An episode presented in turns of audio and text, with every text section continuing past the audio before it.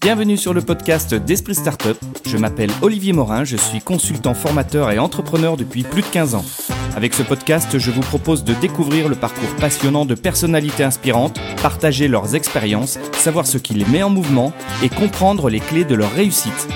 Rendez-vous sur le site espritstartup.io pour retrouver tous les épisodes du podcast et inscrivez-vous à la newsletter pour être tenu au courant des épisodes à venir. Bonne écoute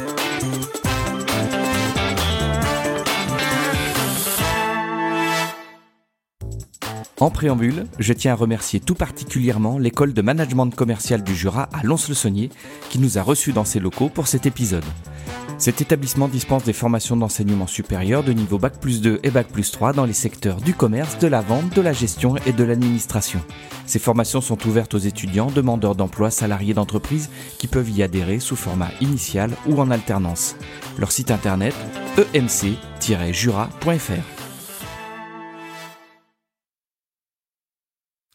Bonjour à tous, chers auditeurs. Nous sommes aujourd'hui à l'école de management commercial de Lons-le-Saunier, dans le Jura. Je suis euh, en compagnie de Denis Trossat. Bonjour Denis. Bonjour Olivier. Alors Denis est, une figure euh, de, de la région. Euh, vous allez découvrir pourquoi. J'aimerais déjà, Denis, que tu te présentes et que tu nous expliques d'où tu viens, et quel a été ton parcours d'enfant et euh, d'adulte euh, dans le monde professionnel? Eh bien, on est parti, Olivier. Allez. Alors, euh, te dire déjà que je suis l'aîné d'une famille de sept enfants, dont le papa était ouvrier agricole et la maman, eh bien, tout simplement faisait le plus beau métier du monde, celui d'être maman et nous vivions dans un château, mais pas dans.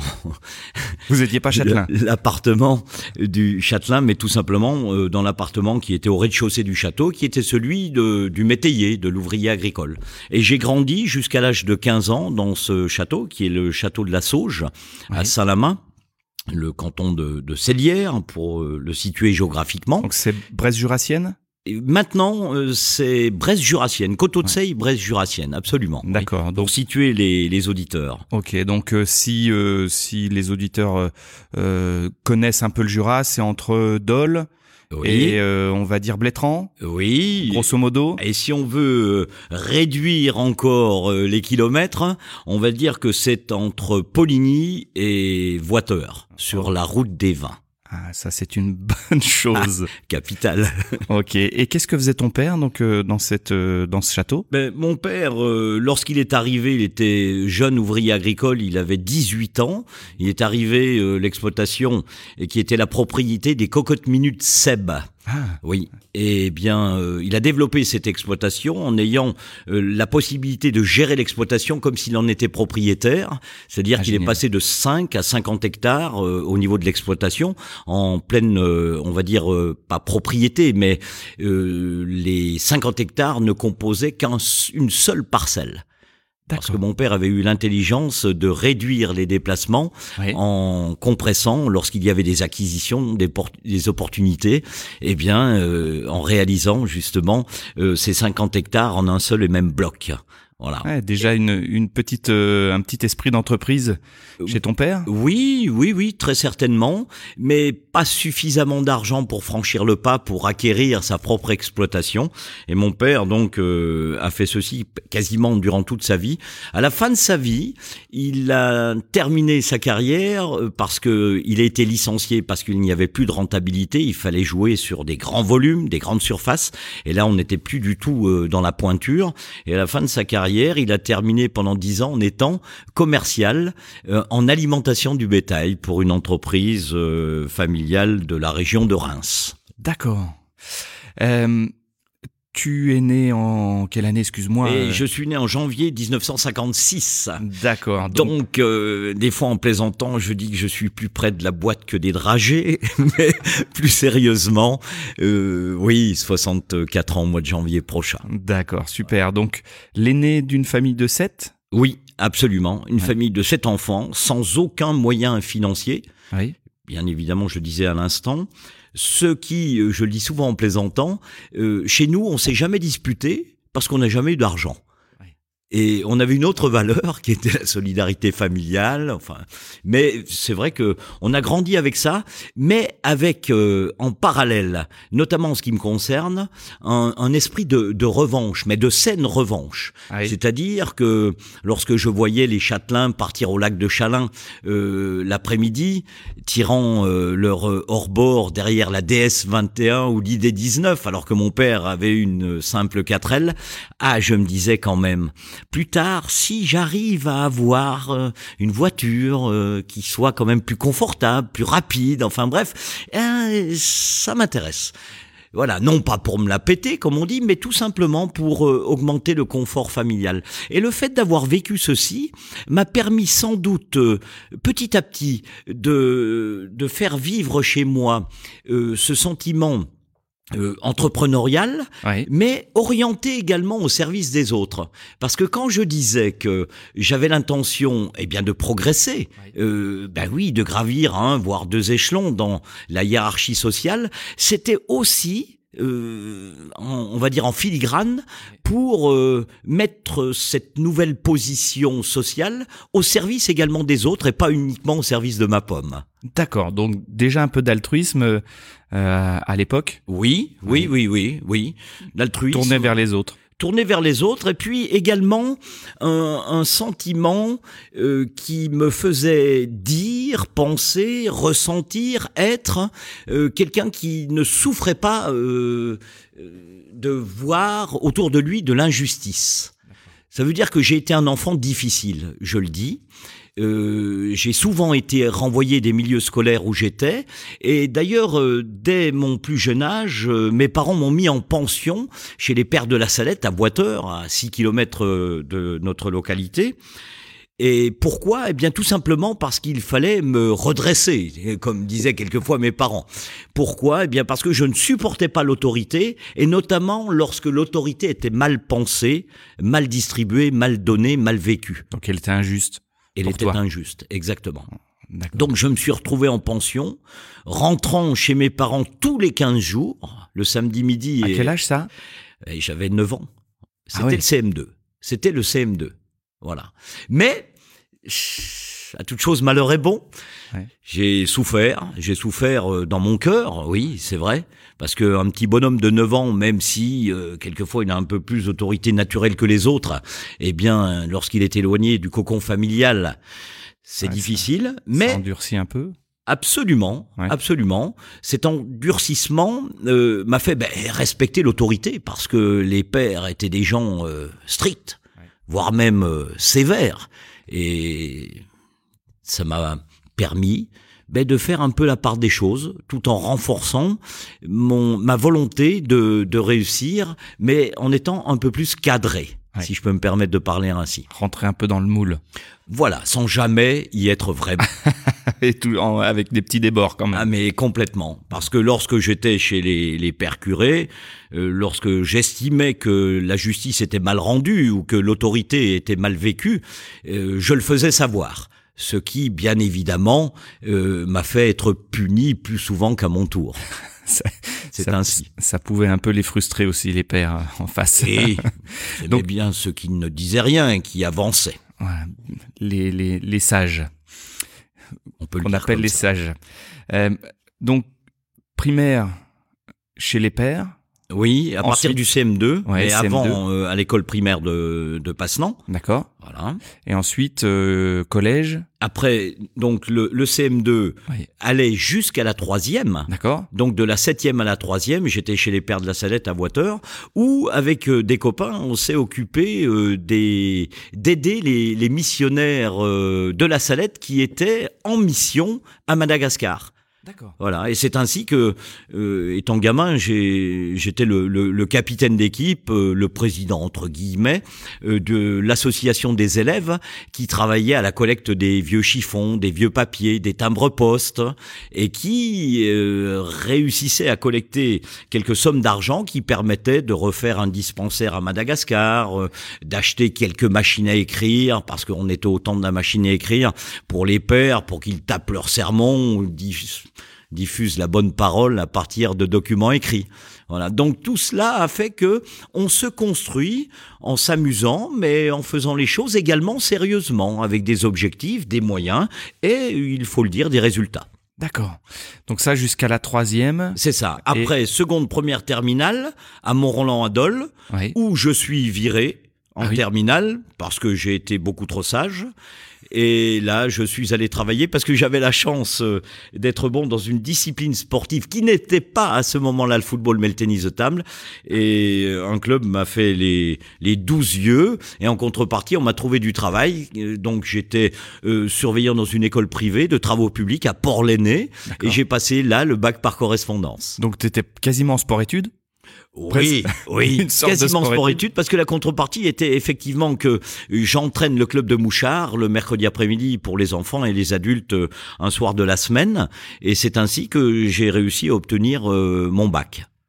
Ok, donc bac par, par correspondance. Voilà, c'est ça. Et en parallèle, euh, tu travaillais un peu ben, je travaillais parce que mes parents ne pouvaient plus, euh, bien évidemment, assumer, parce que j'étais boursier jusqu'aux oreilles, du fait que euh, mes parents euh, avaient peu de revenus et que nous étions sept et que nous avons tous fait, et ça je tiens à le dire, des études supérieures, financées grâce aux bourses de l'État français. Et Une chance. souvent on critique euh, l'État, on attend tout de l'État, mais il y a des sommes qui sont dispensées et qui permettent de belles réussites humaines. Et les membres de ma famille euh, en sont l'exemple vivant. Ça c'est chouette.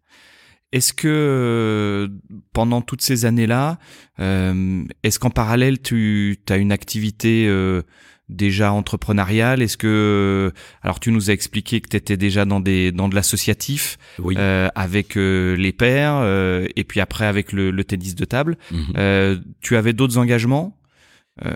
Associatif? Oui. Oui, bien sûr, parce que le lorsque j'étais à Mont-Roland, j'entraînais un club de tennis de table de la région d'Auloise c'est-à-dire en, semaine, euh, le soir hein, ou le mercredi après-midi, c'était Foucheran.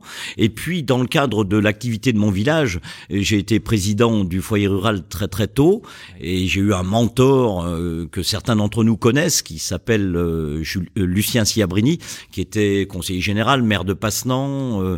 C'est lui qui a implanté les colonies de vacances à l'île Dieu, Jura Atlantique, et qui était un, un, un investisseur, un développeur, et qui a été pour moi mon mentor, c'est-à-dire que cet état d'esprit entrepreneurial qui, chez moi, sommeillait, eh bien, commençait à se développer au contact de Lucien Siabrini, qui était mon coach lorsque j'étais euh, président du foyer rural de mon village. D'accord. Oui, oui, je lui rendais assez régulièrement euh, rendez-vous le dimanche, et puis il me conseillait.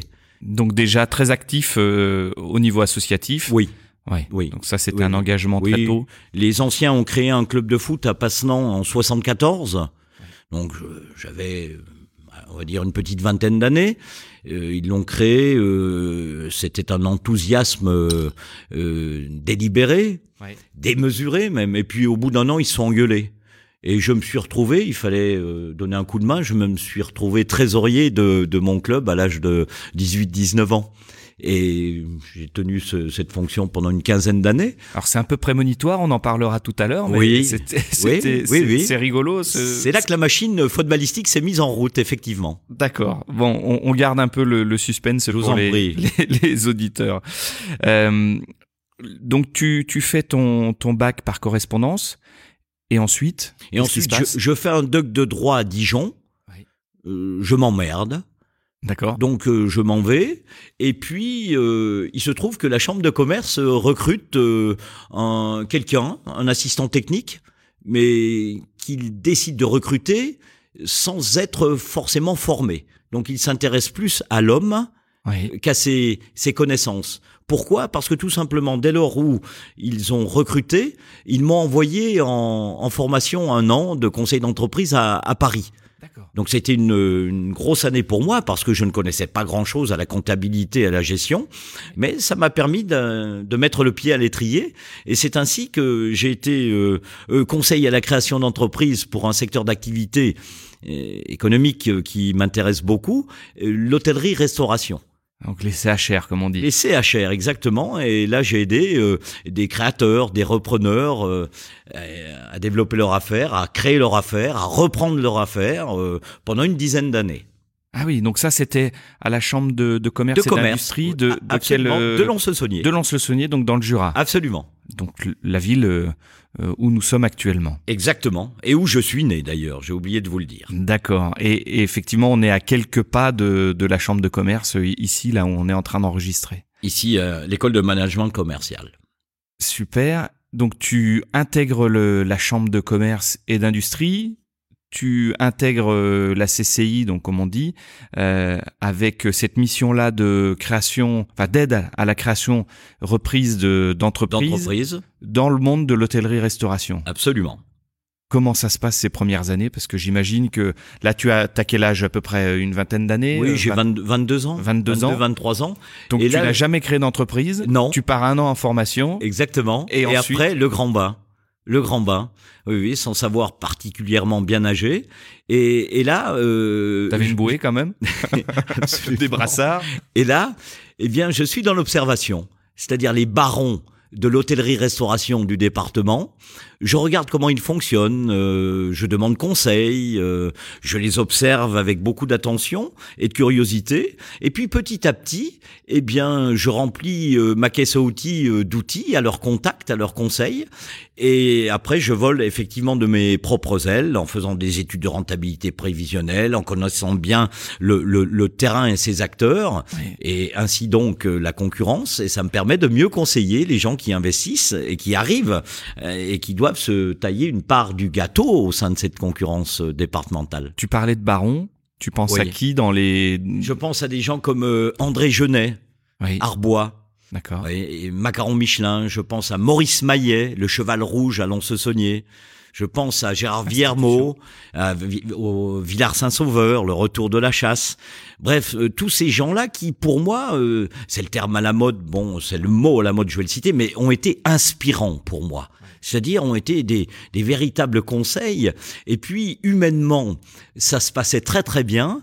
Et là où j'espérais 10, on me donnait 20 en matière de conseils parce que ah le, le climat de confiance qui s'était instauré m'a permis de, de, de bénéficier de, de, conseils que les gens donnaient dans un état d'esprit qui était celui d'un père à un fils quasiment. du partage de, ah, de la transmission. Et c'est même plus que du partage à certains moments avec ces hommes, c'était de la communion.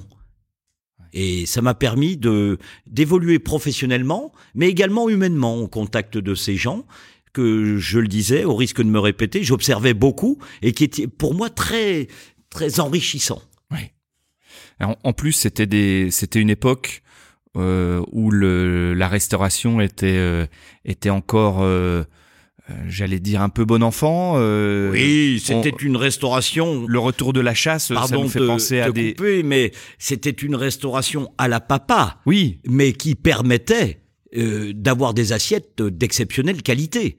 Les grandes chaînes n'étaient pas là on privilégiait la relation humaine, on privilégiait la, j'ai dire la qualité de l'assiette, mais une assiette conviviale, débordante, alors que maintenant tout est calibré pour des raisons essentielles de gestion et de rentabilité. Oui, ça nous fait penser aux, vieux films euh, avec euh, des euh, Jean Gabin, Bernard Blier, où on les voit autour d'une table, d'une bonne table. Mais complètement. C'était la bonne table. Alors Olivier, on va pas jouer les vieux cons.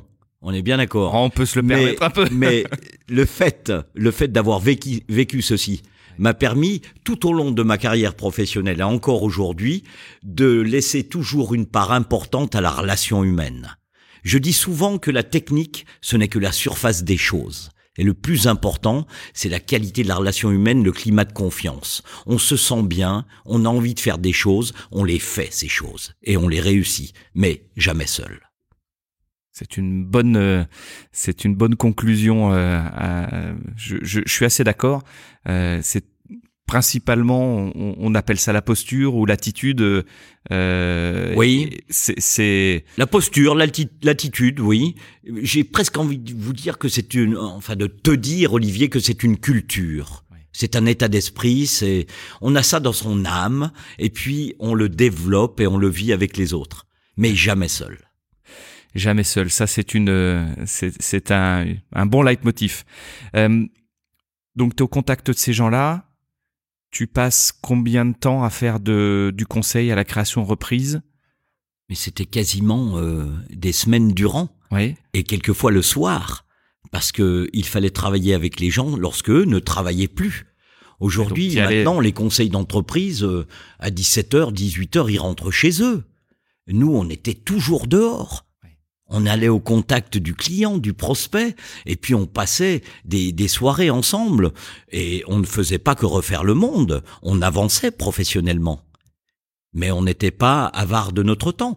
Autre temps, autre mœurs, autre comportement professionnel, autre type de responsabilité professionnelle. Je ne veux pas que les gens qui nous entendent pensent que on est dans le regret. Ouais. Absolument pas. Oui. Ce n'est qu'un constat. Nous ne sommes pas dans le jugement, L'époque, mais euh, uniquement dans les. Évoluer. Absolument. Ce que je voulais dire par là, c'est que tu, tu fais ça pendant combien de temps, à peu près? Dix ans. Une dizaine d'années. Oui. Donc euh, de 22 à 30. euh, C'est ça. À 30 et C'est ça. années. Et puis, euh, lors de la dixième année, je suis contacté par euh, ce qu'on appelle un chasseur. Ça s'appelait pas comme ça en ce temps-là. Et euh, ce monsieur me débauche Ouais. et je pars pendant huit mois euh, vendre de l'argent. C'est-à-dire vendre du, du placement fi- financier à fiscalité assurance. D'accord. Et là, j'ai gagné beaucoup d'argent, Oui. mais j'ai été malheureux comme les pierres. Ah oui. Oui, parce que on me demandait d'atteindre des objectifs qui étaient certes mesurés, mais pas toujours avec des populations qui étaient euh, hum, dans la capacité de verser ce pourquoi on me demandait de les faire signer mensuellement en prélèvement. Ouais. Et cette situation ne m'a pas convenu. Pourquoi? Eh bien tout simplement parce que elle ne correspondait pas à mes valeurs et je me suis engagé trop rapidement. Et puis à la fin de l'année, je vais voir mon ancien patron, Francis Chiaverini, et je lui dis, Francis, ce que je fais ne me plaît pas. Il me dit, ben alors, euh, qu'est-ce que vous faites? Ben, je lui dis, qu'est-ce que vous avez à me proposer? Et il me dit, on se donne rendez-vous le 2 janvier, et j'aurai peut-être quelque chose à vous proposer. Et c'est là que Francis Chiaverini, directeur de la CCI, me reprend Ouais. et me propose de travailler en formation D'accord. au service formation de la CCI. Sachant que la formation, il savait déjà comment je fonctionnais, parce que j'avais animé des, des semaines, plus souvent des journées de formation pour les hôteliers, mais également pour les commerçants qui créaient leur entreprise. C'est ce qu'on appelle aujourd'hui la semaine du créateur, où là j'intervenais sur euh, la comptabilité, la gestion, les assurances, les pertes d'exploitation. Donc, euh, 2 janvier, il me donne son accord et je démarre le 3 janvier. D'accord. Donc ces semaines de la, de la création donc que tu avais déjà animées, ce sont des semaines que les créateurs repreneurs C'est ça. devaient euh, faire, des formations qu'ils devaient Oui. faire pour avoir euh, le, le- la, la- la caisse à outils minimum pour pouvoir euh, gérer leur boîte. C'est exactement ça. Pour la chambre de métier, c'était une obligation. Pour les commerçants, c'était une faculté. Donc les gens qui étaient ici étaient des gens qui étaient volontaires, demandeurs, et on passait beaucoup de temps avec eux et beaucoup de plaisir à développer euh, ce, ce savoir. Enfin, Oui, certainement. En plus, en face, on, on a des gens qui sont motivés puis qui sont là pour, euh, pour Complètement. gagner leur vie. Donc, complètement. euh, ouais. Un beau partenariat. aussi. Ok. Et c'est ainsi que j'ai démarré donc en, en- en formation, quasiment jusqu'à la fin de ma de ma carrière. D'accord. Donc là, on est dans les années. Euh, là, 80. on est dans les années 80, on va dire 93, 80, D'accord. Début- 94. Début 90. Oui, voilà, c'est ça. Donc là, tu démarres en formation à la CCI et euh, tu t'occupes principalement de quoi en formation? Eh bien, là, on a élargi le panel, Oui. c'est-à-dire que euh, stage de vente, de négociation, de communication, d'accueil physique, d'accueil téléphonique, et c'est ainsi que, eh bien, je me suis spécialisé à destination de publics euh, chefs d'entreprise, mais également de jeunes et futurs commerciaux. D'accord. Et ça, c'est pas c'est pas flippant quand tu as une trentaine d'années et que tu te dis bah je vais enseigner à des gens qui euh, euh, enfin je vais former des gens qui vont après reprendre des boîtes qui vont euh, euh, c'est pas c'est pas un engagement qui est euh, à- Je comprends ce que tu dis. C'est vrai que si on y va la peur au ventre et manquant de confiance en soi, Ouais. c'est difficile. C'est difficile à la fois mentalement, mais également, on va dire, intellectuellement. Mais dès lors où on sait qu'on est là pour aider les gens et que les gens sont demandeurs et que on ne se prend pas pour celui qu'on n'est pas, eh bien, le contact est beaucoup plus facile et on n'a pas besoin d'expliquer les, choses parce que les gens les ressentent. Et après, on est plus sur une communication, un partenariat, un partage que un sachant qui s'adresse à un apprenant.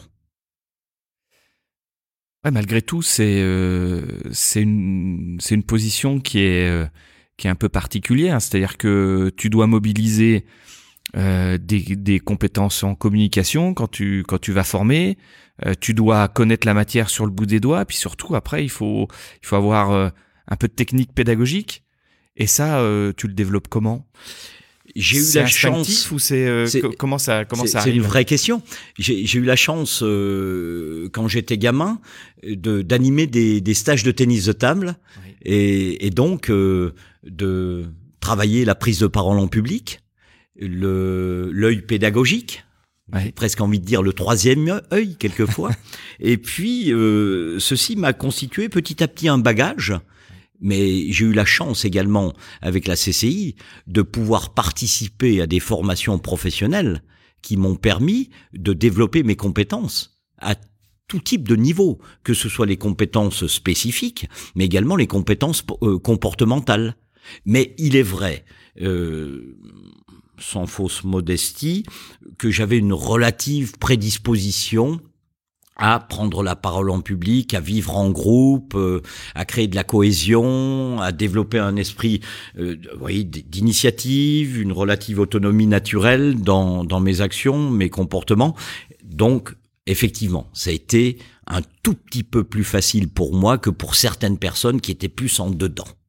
Ouais, parce que du coup, euh, c'est une reconversion alors qui est proche de ce que tu faisais avant. Malgré tout, euh, tu dois mobiliser euh, d'autres compétences, notamment celle de pouvoir organiser des sessions de formation, de pouvoir les animer de manière dynamique, professionnelle, et en plus de ça, transmettre. Complètement.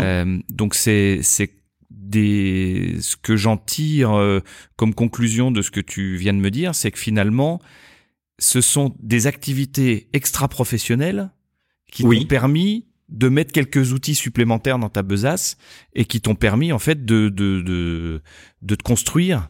C'est vrai. Et c'est vrai. Et de pouvoir euh, mobiliser d'autres euh, d'autres compétences et de pouvoir changer de d'activité. Oui, d'autres compétences, d'autres énergies également, parce que quand on se rend compte que le travail que nous faisons porte euh, ses fruits, eh bien, automatiquement la confiance en soi est développée, l'énergie est développée, et tout le monde en profite et tout le monde en profite. Ouais, ce qui veut dire que, hum, alors ça c'est un enseignement qui me tient à cœur, euh, c'est pour ça que je, repointe un peu du doigt euh, euh ça, je, souligne le trait, mais effectivement, à titre personnel, je pense qu'il faut pas se limiter que à des éléments professionnels ou à une seule passion ou à un seul métier, mais que en essayant de, de développer au maximum ses compétences hors cadre professionnel ou hors cadre familial permet de d'aller chercher des outils supplémentaires, de, de pouvoir s'armer et puis de sortir de sa zone de confort tout simplement pour aller pour aller apprendre d'autres choses.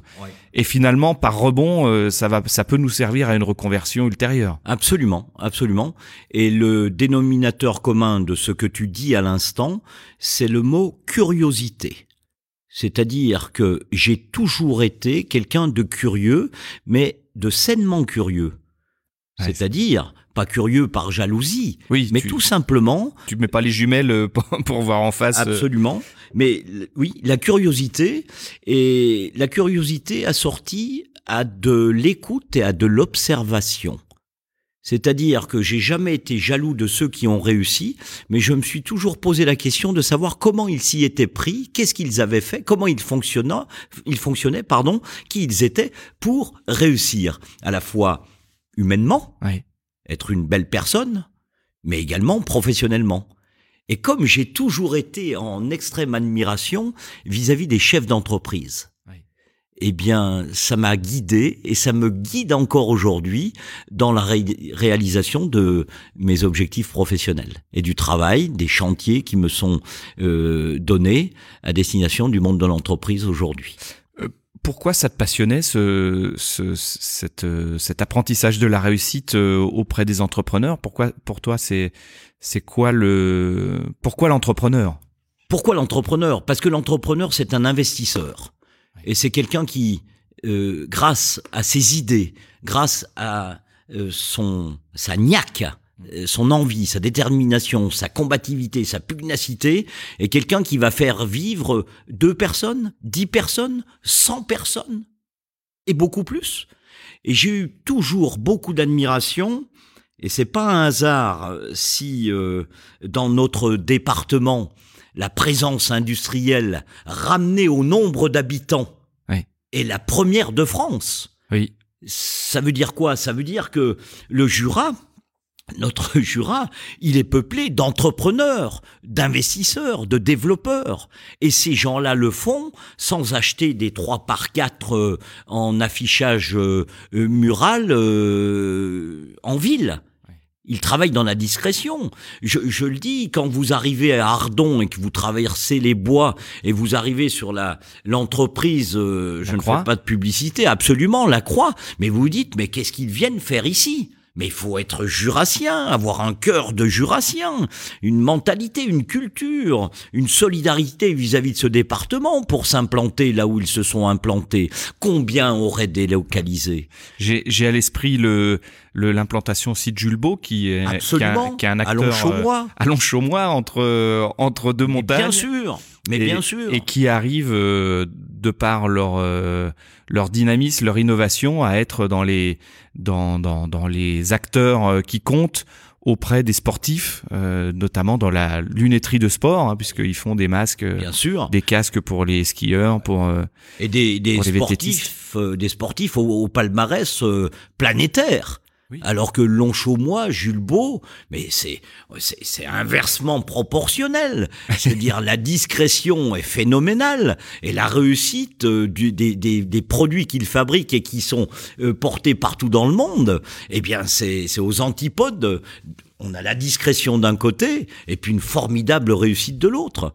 Et ça, c'est l'état d'esprit du Jura et des entrepreneurs jurassiens, que moi j'appelle des développeurs, mais qui sont des gens discrets quelle qualité Et ça rejoint un petit peu, sans vouloir être dans l'excès, mais ce dont je parlais à l'instant sur l'observation, l'écoute d'autrui. Et le mélange des deux crée de l'humilité, mais également dégage de la volonté et de l'ambition. Bien sûr. Euh, alors je suis assez, euh, je suis assez d'accord. Euh, alors le côté entrepreneur, il est bien à différencier de ce qu'on appelle le patron ou le grand patron selon moi. C'est-à-dire? Ben, je, je souvent euh, quand on discute euh, avec euh, avec les nos, nos, nos, nos, collègues amis qui sont pas entrepreneurs, le patron il est il est un peu tagué comme étant celui qui prend l'argent et qui exploite son son ses, ses salariés. Absolument. C'est un peu l'image qu'on en a quand même au niveau français. Oui. Ça ça tend à changer. Ça évolue. Mais c'est vrai que cette opposition, cette confrontation, et ce sont des clichés, ce sont des a priori. Quelqu'un qui connaît le monde de l'entreprise, et qui voient la difficulté. Moi, j'ai des clients, par exemple, qui, eh ben, qui n'ont pas pris de salaire depuis deux ou trois mois. Vous allez me dire qu'ils sont mauvais gestionnaires? Absolument pas. Mais il y a des moments dans la vie où il faut faire d'énormes sacrifices pour réussir plus tard. Oui, notamment quand on a des problèmes de trésorerie euh, dus à des, à des différences entre ce qu'on décaisse et ce qu'on encaisse. Exactement. Mais qui le sait, ceci? Hmm. Je vais clamer sur tous les toits euh, que je suis en découvert bancaire à la banque et que le banquier me suit, mais et quand vous voyez mon entreprise, vous dites, ah, ça tourne, hein, ça marche bien. Effectivement, on ne sait pas tout. Et le problème, c'est cet a priori, ce cliché euh, qu'ont beaucoup de, de, de Français sur l'entreprise et l'entrepreneuriat. C'est-à-dire, il croit que être chef d'entreprise, c'est gagner beaucoup d'argent euh, tout le temps, tout de suite. Mais absolument pas. Mais il faut faire visiter les entreprises.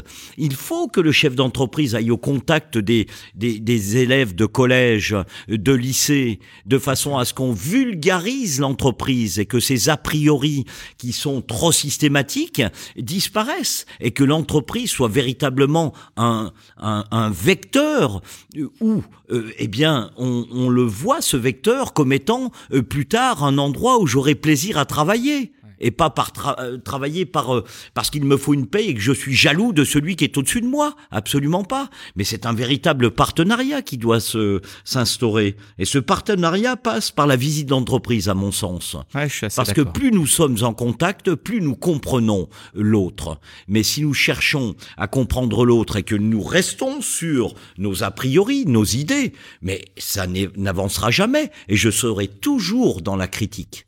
Alors que si je connais, je vais finir par être dans l'admiration. Je dis pas la complaisance, mais l'admiration, la reconnaissance et derrière le respect. Je suis 100% euh, d'accord avec ce que ce que tu viens de dire, Denis. Euh, et je, je, je rajouterais que le l'entreprise le, et l'entrepreneur euh, aujourd'hui, euh, ce sont de bonnes valeurs, de bonnes valeurs de, humaines et que finalement on a lorsqu'on entreprend soi-même, ça va obliger à mobiliser tout un tas de, de compétences et de, de, connaissances qui vont nous faire grandir. Notamment, tu parlais de, de la curiosité, tu parlais de la prise de parole en public, tu parlais de, du management, du, du, du commerce. donc, c'est une manière aussi l'entreprise de, de se développer humainement. Mais bien sûr, mais Olivier, 30% des chefs d'entreprise français étaient des cancres à l'école. Mais pourquoi étaient-ils des cancres à l'école? Parce que tout simplement, ceux qui étaient chargés de leur apprendre, mhm. de leur enseigner, étaient des gens qui, humainement, n'avaient pas les compétences, n'avaient pas le, le comportement, n'avaient pas l'attention, n'avaient pas la connaissance intuitive de l'enfant ou du milieu familial d'où il venait. Donc, euh, il n'était pas bon. Et par réaction, l'enfant ou le jeune collégien, voire lycéen, s'ennuyait. Et aujourd'hui, ce garçon, cette femme dont on parle, est chef d'entreprise. Et puis, dégage 30, 40, 50 payes par mois. Mais avec certainement beaucoup plus, euh, on va dire, d'humanisme de prédisposition à la relation humaine que celui qui a bac plus 14 et qui a toujours considéré eh bien celui qui est en dessous comme un élément de la production mais pas un partenaire. je suis je suis d'accord, ça ça résonne. Euh, il y a aussi euh, une autre phase de l'entreprise que, que, que je trouve intéressante, et notamment dans le Jura. Tu parlais d'industrie. Euh, Aujourd'hui, beaucoup de jeunes on considère l'industrie comme euh, euh comme un peu désuète, voire même euh, un peu euh, responsable de, de certains débordements écologiques. or, on s'aperçoit que l'industrie c'est Aujourd'hui, plutôt l'inverse, c'est-à-dire que c'est des, des, entreprises qui sont à la pointe de l'innovation, euh, qui sont des, on, est loin du modèle Zola euh, qu'on a connu avant, euh, et on peut le voir avec des gens comme la Croix Julbeau ou d'autres dans le Jura, mais on est plutôt sur des, des boîtes qui ont des vraies valeurs, qui ont un vrai souci de leur empreinte écologique, et de l'empreinte écologique de leurs de leurs produits et qui sont obligés de se réinventer systématiquement euh, dans leur euh, dans leur process, euh, dans les matières qu'ils utilisent, dans les technologies qu'ils qui développent. Et ça, effectivement, je suis d'accord avec toi dans dans sur le fait que on doit absolument emmener les les les, les jeunes dans les entreprises vulgariser ces visites, aller Bien sûr. Leur, leur, montrer ce qui Olivier, ce pardon de te couper. Je mais lorsque des parents ne font pas le tri correctement dans leur cuisine Qui leur tire les oreilles? L'entreprise qui est chargée de collecter les déchets? Non, leurs enfants. Ça veut dire que lorsqu'on fait visiter les déchetteries aux enfants, qu'on leur explique, qu'on leur fait toucher du doigt que le tri est quelque chose de capital, ils l'intègrent. Et après, ça fait partie d'eux-mêmes. Ça devient un réflexe. Eh bien, le monde de l'entreprise, va accueillir dans quelque temps ces jeunes dont on parle à l'instant. Bien sûr. Avec leur sensibilité, avec le, leur culture de la protection de la planète et de ceux qui l'habitent. Donc automatiquement, ça va profiter à l'entreprise. Le bio, il y a quelques années, on en parlait, mais comme étant une affaire de gens riches, de gens qui se masturbaient intellectuellement. Mais aujourd'hui, le bio, on y vient de plus en plus. Ouais, c'est une vraie Eh bien, pour l'entreprise, ce sera exactement pareil. On va aller vers une évolution qui va contribuer au respect de plus en plus fort de l'environnement et de nos conditions de vie. Et c'est là qu'on se rend compte que notre cerveau fonctionne faiblement. Parce que regardez les dernières inventions, innovations, les dernières idées, les dernières applications qui sont le fruit de la réflexion. Et donc le, cer- le cerveau travaille et va nous permettre de créer, de nous donner des idées, de nous susciter des comportements euh, qu'il y a ne serait-ce que cinq ans, on aurait pris pour euh, des comportements, des idées, des conseils de personnes totalement illuminées. Alors que maintenant, ça fait partie de notre vie. Et ça fait partie de notre qualité de vie, et j'allais dire de notre condition de vie. C'est magnifique. Ouais, c'est c'est assez euh, c'est assez excitant de, se rendre compte que l'époque qu'on est en train de vivre ne ne comporte plus de limites ou de cadres euh, à l'innovation et que euh, il y a des idées aujourd'hui qui débarquent et, et qui sont euh, totalement folles, euh, qui euh, euh, qui vont à l'encontre de, de de principes, euh, qui euh, font de la disruption comme on dit, hein, c'est le mot à la mode. Oui. Mais, mais voilà, on, on essaye de casser un peu les codes, de casser les habitudes et on, et on reprend le problème à l'envers et on le, on, on en fait, euh, on en fait une innovation. Ah oui. Donc ça, c'est passionnant. Et, et, et moi-même, dans mes, mes animations de séminaires en entreprise ou avec euh, les, des étudiants, eh bien, je, je mets en, en avant, je mets en avant, euh, pas pendant une demi-journée, mais j'ai toujours un clin d'œil en direction de l'économie circulaire. Mais c'est magnifique, non? Le cerveau et sa capacité euh, dont nous parlions à l'instant, l'économie circulaire, en est la traduction vivante. C'est-à-dire tout est possible. Tout est possible dès lors où, eh bien, on a la volonté. Et aujourd'hui, si la volonté, nous ne l'avions pas, eh, c'est nos conditions de vie, c'est la planète qui va nous rattraper. Et je me rends compte que, euh, en ce moment, il y a une formidable prise de conscience et qu'on commence euh, à aller euh, vite et bien dans la bonne direction. Les Chinois commencent à trier, Ah, oui. N'est-ce pas? Ah bah ils ont, ils, dans le cadre de mes activités footballistiques, je suis allé en Chine, mais c'était un des pays les plus sales que j'ai visité dans le monde. Et pourtant, euh, en matière de population, ce sont les premiers. oui, oui, ils ont, ils ont des gros enjeux à, à relever et ils se sont rendus compte qu'ils pouvaient pas consommer à outrance et, euh, et se, se foutre euh, de, de, de l'environnement parce que ils sont, c'est, c'est scier la branche sur laquelle on est assis. Si nous ne respectons pas la planète, la planète nous punira. C'est une certitude. Et aujourd'hui, on commence à changer le fusil d'épaule. Ouais, bien sûr. C'est bien. Et, et là-dessus, je pense que c'est vraiment la base qui fera euh, changer les choses. C'est-à-dire attendre que ça bouge en haut, euh, on peut toujours attendre, mais ce qui fera vraiment un mouvement de fond, c'est euh, c'est la, la base. Quand j'appelle la base, c'est pas péjoratif, mais c'est vraiment le, le tout un chacun euh, dans son dans sa dans son foyer, dans son entreprise, dans son école, etc. Complètement. Dans ta dans ta position de formateur euh, que tu as eu pendant toutes ces années, donc tu as eu à, à gérer de la négociation vente, euh, en tout cas à enseigner la, néga- la négociation vente.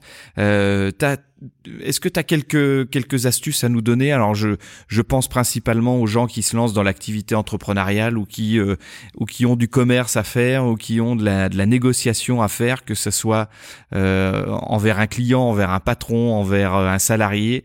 Euh, T'as quelques quelques petits petites astuces à nous donner Alors C'est quoi les évidemment, grands enseignements je, je, je peux te donner euh, quelques quelques lignes, quelques conseils, mais ce seront des conseils euh, que je qualifie entre guillemets d'intellectuels, parce que les conseils, dès lors où on les sait, c'est bien, mais il faut les vivre. Faut les Et c'est ce qui fait la différence entre un commercial de bon niveau et puis un commercial euh, qui ne va pas forcément rester longtemps dans la profession. Ça veut dire en clair que la première des règles, à mon sens, c'est d'avoir confiance en soi. Parce que quand vous arrivez chez un client quand vous recevez un client et que vous êtes euh, dans une relative incertitude, vous, vous n'êtes pas trop sûr de vous, il y a marqué sur votre front n'achetez pas.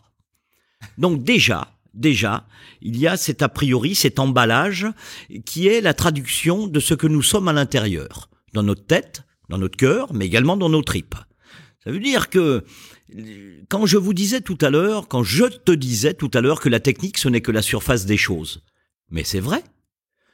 Un jour, il y a une vingtaine d'années, on me dit que le meilleur commercial de chez Henri Maire, oui, habite Arbois.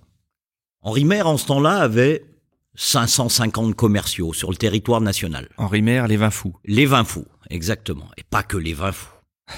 Mais c'est vrai que ça a été un support publicitaire qui a porté, oui, oui, qui a obtenu pas mal de bons résultats.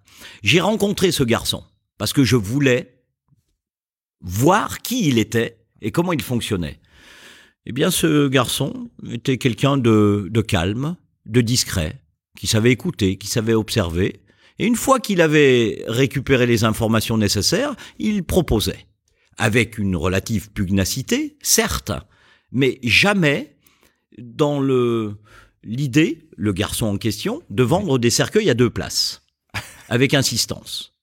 Ça ne veut pas dire que de temps en temps il n'était pas dans l'excès, mais en règle générale, c'est quelqu'un qui, au niveau de mon ressentiment, les, les, les étudiants disent feel good, je le sens bien, voyez?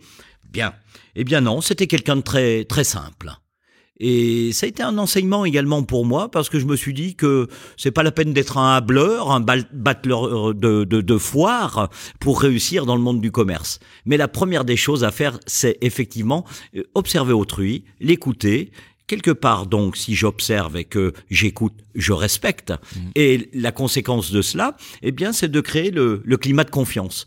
Donc, euh, vous voyez, je suis très sommaire, très quelconque dans mes conseils. Mais mes conseils porteront plus sur l'humain que sur la technique elle-même.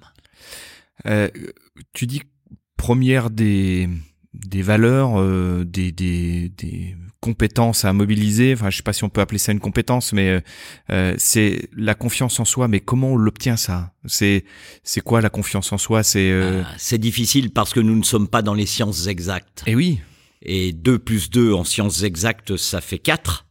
Mais dans les sciences molles, c'est-à-dire les sciences de relations humaines, eh bien certains matins quand je suis en forme, 2 plus 2, ça fait 6. Ouais. Et d'autres matins, c'est beaucoup moins que 4. Donc ça veut dire que lorsque nous développons la confiance en soi, eh bien c'est déjà envisager les situations sereinement, simplement sans pour autant chercher à se, se torturer l'esprit pour savoir le pourquoi du comment et ainsi de suite. Quelquefois, je dis euh, aux gens que j'ai en formation, que ce soit en entreprise ou ici à l'EMC avec euh, de futurs commerciaux, je dis aux innocents les mains pleines. Aux innocents les mains pleines me disent-ils. Oui, oui, oui, oui. Parce que si au moment, par exemple, de conclure, je me pose la question de savoir, ah, si je conclus comme ça, ah non, ça va pas passer, ou il risque de me dire ça. Quelqu'un qui est innocent, confiant en lui, simplement confiant en lui, eh bien, veut dire, bon, bah, écoutez, on a fait le tour de tout ce qui était une préoccupation pour vous? J'ai répondu, bah, écoutez, tout simplement, je vous propose de matérialiser. Et on est surpris de constater que ça marche.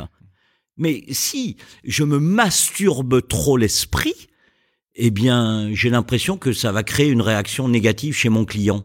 Si, si je si je reformule, c'est finalement euh, le la confiance en soi, c'est essayer de d'avoir des objectifs qui sont raisonnables, de pas faire de suppositions, c'est-à-dire, je je vais pas anticiper sur ce que l'autre va me rétorquer ou etc. Mais c'est plutôt prendre les choses comme elles viennent et puis se préparer au mieux à faire une réponse qui soit la plus adaptée possible. Mais tu l'as dit. Pardon de te couper, Olivier, tu l'as dit. C'est-à-dire que ce dont tu parles à l'instant, c'est le fruit, c'est le résultat, c'est la conséquence de quoi? De l'écoute et de l'observation. Et si j'ai posé les bonnes questions et que je me suis tu, je dis souvent en étant grossier, la première qualité d'un commercial ou d'une commerciale, c'est de savoir fermer sa gueule. Ça fait sourire. Mais non, mais Je l'entends. mais, oui, non, Mais, la c'est- réalité est celle-ci. Parce que si j'écoute, eh bien, je vais pouvoir proposer. Et si je propose quelque chose qui correspond à ce que pense, à ce que, ce, ce que souhaite ou ne souhaite pas, ce que veut, ce que désire mon client ou mon prospect, je vais être en phase avec lui. Je ne serai pas dans la disproportion, je ne vais pas lui donner l'im- l'impression de lui imposer quelque chose. Oui. Je réponds à son besoin. Et à ce moment-là, ce n'est plus moi qui vends, c'est le client qui m'achète. Et ça, ça fait une grosse Et différence. ça, c'est la différence entre les bons et les moyens. Oui, ce qui veut dire que euh, c'est pas parce que on- est un, on est un crieur de foire euh, que on va, on va vendre, euh, Surtout pas. avoir, avoir euh, euh, une, une propension à vouloir trop imposer un produit, un service à son client et à, et finalement à se mettre la pression pour décrocher ce contrat peut nous le faire louper parce qu'on va être trop insistant. C'est un peu comme dans la drague finalement. Mais c'est une opération de séduction. Et la drague, lorsque j'anime le volant conclusion du plan de vente, c'est-à-dire de la de l'acte de vente, eh bien, vous ne croyez pas si bien dire, tu ne crois pas si bien dire. J'utilise justement la technique du slow et de la séduction. Oui. Avant, C'est-à-dire je prends une claque, après, je passe pour un con. Donc, la conclusion, c'est là où les deux parties se retrouvent et naturellement signent. Alors évidemment, quand vous m'entendez parler, vous pensez peut-être que, chers auditeurs, que c'est magique ce que je dis là. Non, c'est que du bon sens paysan. Ouais.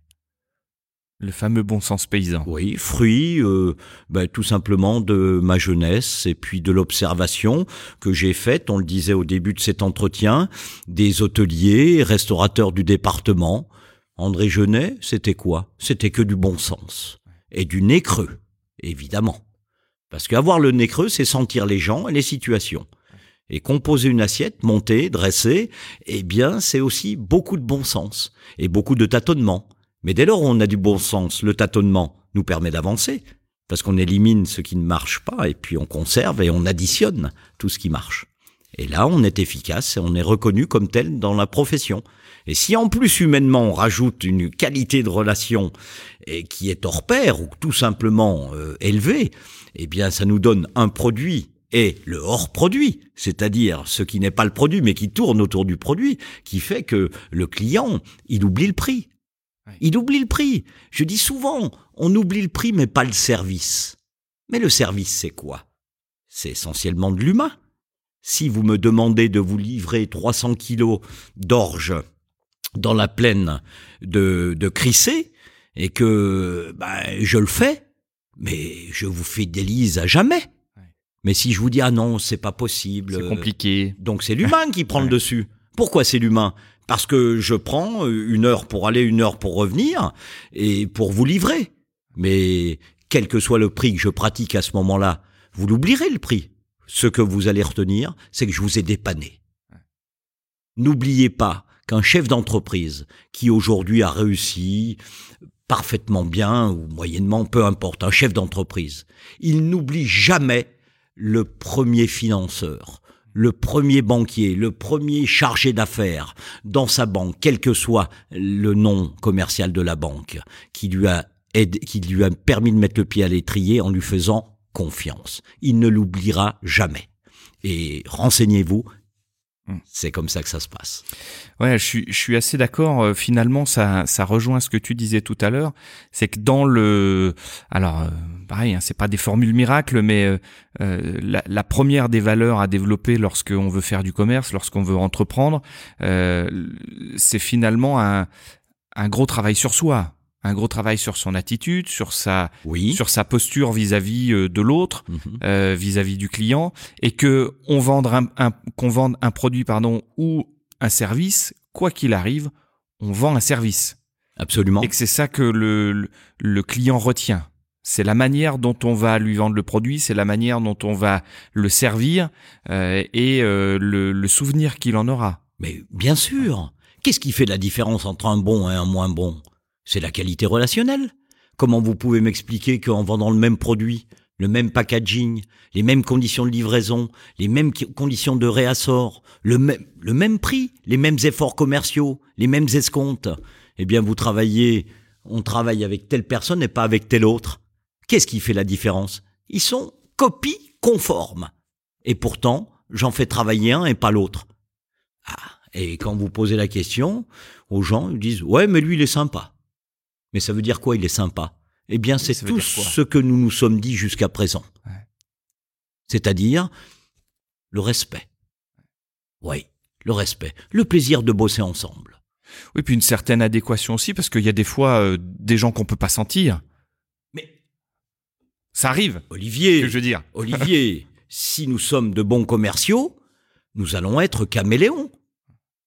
Je vais travailler avec vous, c'est pas pour autant que nous partirons en vacances ensemble. Oui. Mais à aucun moment, vous ne devez sentir que nous ne partirons pas en vacances ensemble.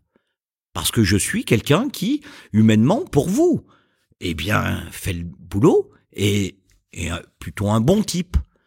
Alors vous allez me dire peut-être que je suis quelqu'un qui est un apôtre du mensonge? Absolument pas. Je m'adapte. Et puis quelquefois, Olivier, je suis insincère. quelquefois. Quelquefois. Euh, pouvons-nous tout dire aux clients? Pouvons-nous tout dire à sa famille? Pouvons-nous tout dire euh, à ses amis? Absolument. On, est, on, fait tous euh, du mensonge par omission, plus ou moins. Mais on ne perd pas notre âme. Vous ne signez pas avec le pistolet sur la tempe, n'est-ce pas? J'essaye de pas le faire. Je le dis souvent, pour qu'une affaire soit faite dans de bonnes conditions, la preuve c'est qu'il faut la faire deux fois, trois fois. C'est ça. C'est-à-dire que les bons commerciaux sont les commerciaux qui durent, tout comme les bons clients. Vous savez, je dis souvent aux gens pour lesquels je bosse, si vous rentrez quelque part par le prix, vous vous ferez virer de cette même entreprise par le prix. C'est-à-dire que si vous rentrez par le prix, ben d'autres, euh, dans un an, vont peut-être rentrer sur la même catégorie de produits que vous par le prix. Et vous vous ferez virer par le prix. Oui, parce que finalement, la proposition de valeur, c'est juste le prix qu'on va, qu'on va mettre en face du produit. Absolument. Alors que si on se, on déplace le, la proposition de valeur sur autre chose que le prix, ben là on va pouvoir euh, actionner d'autres leviers. Exactement. C'est ça. Et là on rentre dans le conseil, dans le partenariat, dans le réassort, dans tout ce qui est le hors produit et qui est un élément déterminant pour l'acheteur potentiel, le client potentiel, le prospect ou tout simplement le client. Alors, comme on, on, aborde ce, sujet-là, j'ai un livre à recommander euh, aux, aux, auditeurs dans la proposition de valeur, c'est la stratégie de l'océan bleu. Euh, qui est un superbe bouquin qui va justement euh, euh, essayer de faire réfléchir à qu'est-ce qu'on propose d'autre que le prix. Absolument. Et comment on va chercher ah de la valeur à, à, la, à notre proposition, autrement que par je te le fais moins cher parce que, parce que j'ai envie de rentrer dans ta boîte. Complètement. Vous le faites moins cher, mais demain, moi, je vais le faire moins cher. Et puis après-demain, un autre fera encore moins cher. Mais on va où? On tire les prix par le bas?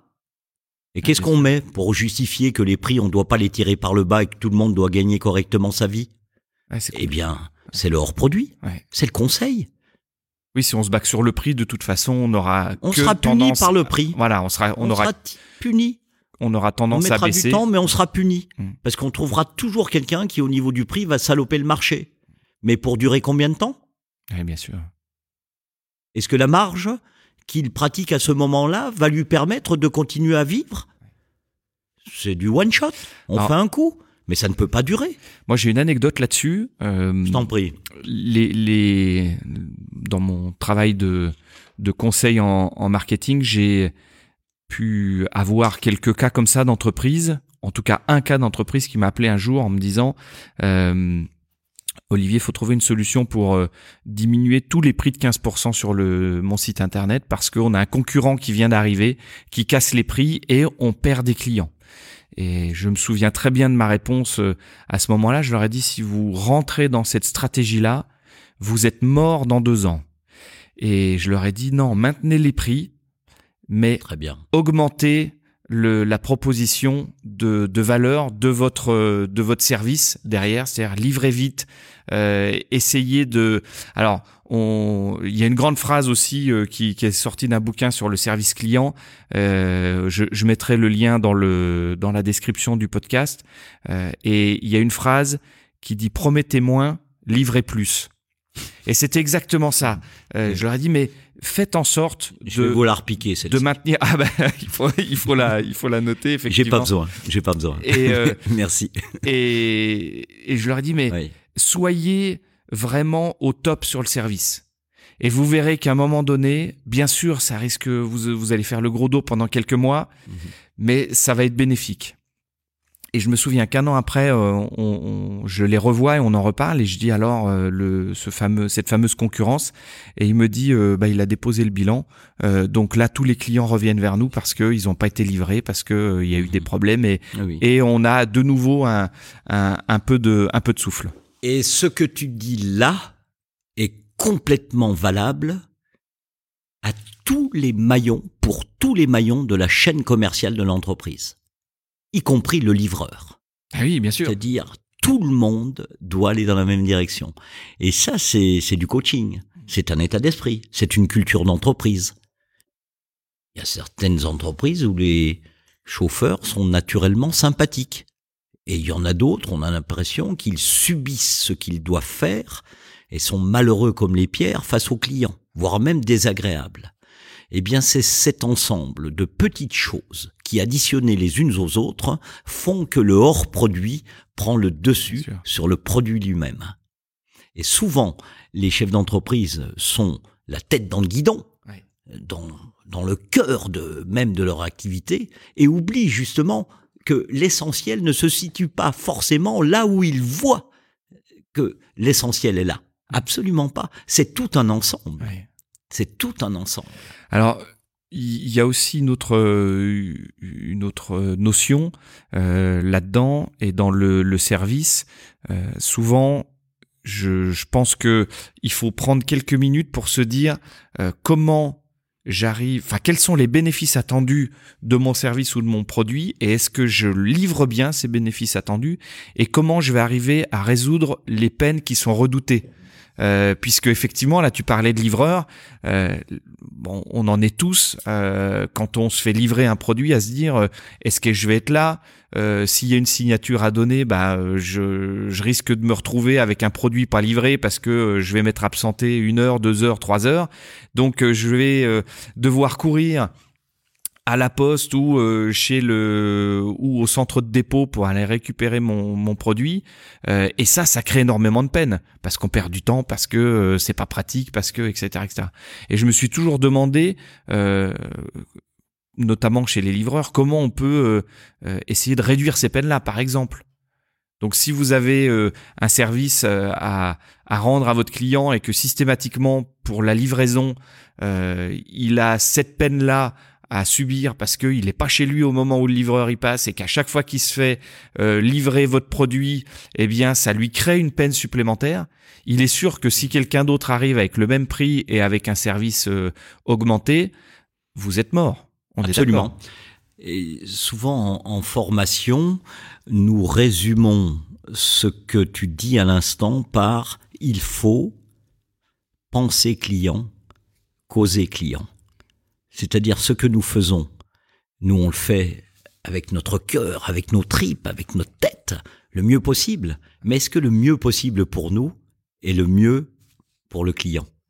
Et là, quelquefois, c'est facile, je suis pas un donneur de leçons en parlant ainsi, mais quelquefois il faut s'arrêter de vivre professionnellement, se mettre autour d'une table, un tableau de papier, et on balance au tableau tout ce qui nous passe par la tête et qui va dans le sens du service client.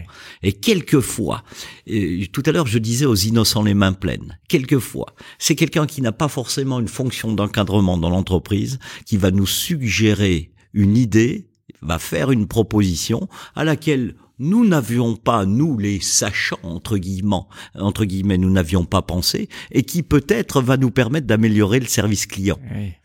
Donc, penser client, toujours faire les choses en pensant que nous devons nous mettre à la place de l'autre.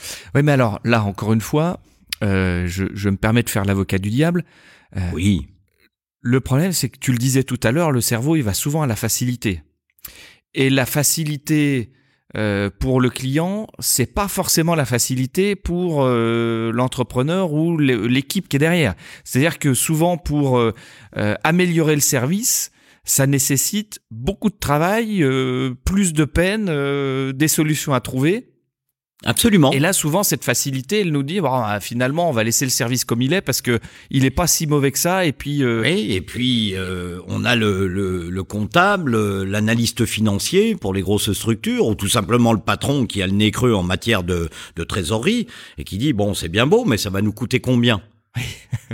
N'est-ce pas? Oui. Ça veut dire quoi? Ça veut dire que effectivement, je le disais tout à l'heure, je ne suis pas un donneur de leçons. Mais quel est le dénominateur commun le plus approprié pour faire évoluer notre service client sans tomber dans l'excès? Et là, c'est difficile. Mais on ne peut pas penser à la place de l'entreprise. C'est l'entreprise qui doit justement, elle, euh, mettre ses principaux acteurs autour de la table et pas forcément que des dirigeants euh, cadres dans l'entreprise. Ouais voyez? Mais en, l'espèce, je n'ai pas de solution miracle. J'ai juste des, des pistes de réflexion, d'amélioration, avec toujours remettre le client au, centre de notre réflexion et de notre action. Mais c'est c'est évident et, et, on le alors c'est le, le, le, leitmotiv aujourd'hui des entreprises et notamment des, des startups, c'est euh, l'expérience centrée client.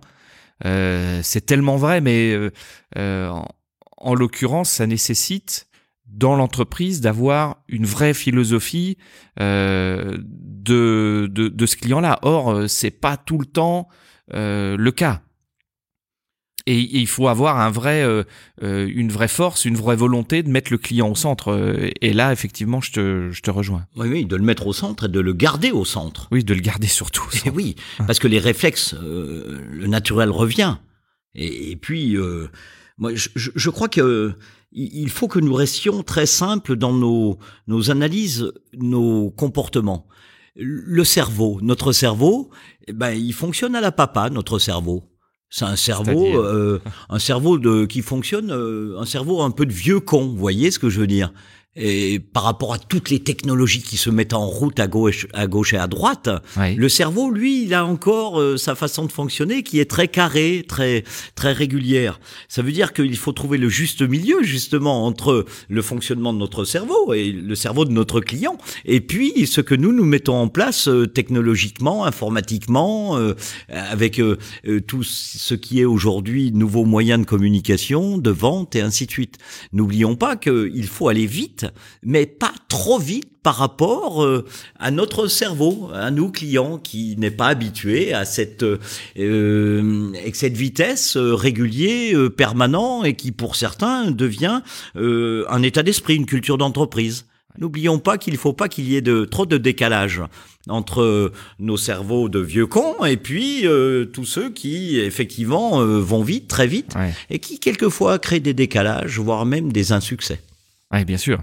Alors là-dessus, bon, on parle par exemple du, digital où euh, euh d'un côté, euh, il faut pas euh, être euh, digital exclusive et ne plus penser du tout à la relation humaine.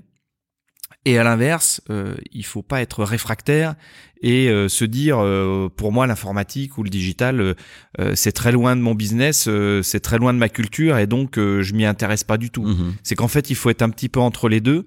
alors moi j'ai souvent l'habitude de dire le le digital il doit absolument replacer l'humain au bon moment au bon endroit. Je le pense également. Hein, c'est que c'est qu'on il faut penser le digital mais sur mm. des sur du sur des process qui sont qui vont permettre de, de créer de la valeur ajoutée. Euh, c'est-à-dire par exemple euh, éviter une, une saisie laborieuse euh, d'un d'un opérateur. Euh, et par contre cet opérateur là bon on va le, lui lui permettre d'avoir plus de valeur ajoutée dans une relation humaine qui va qui va avoir dans l'entreprise. Complètement complètement.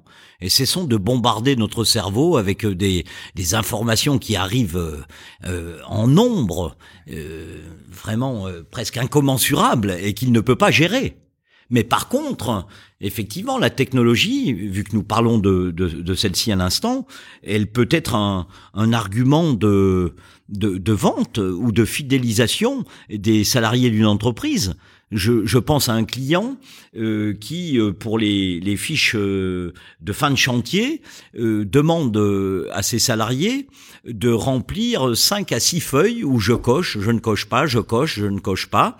Et les générations qui arrivent sur le marché du travail et qui doivent se taper ces six, sept feuilles à remplir rechignent, le font mal. Et bien sûr. Eh bien, qu'est-ce que j'ai humblement conseillé au chef d'entreprise C'est de vite passer à la tablette. Bah oui. Vite, vite, vite. Et il va se rendre compte que là, le travail va être fait dans d'excellentes conditions. Pourquoi? Parce que on va causer client. Le client étant, en l'espèce, le salarié de l'entreprise qui rechigne à se taper cette paperasse euh, à la fin d'un chantier, euh, à la fin de la journée, euh, fatigué ou autre.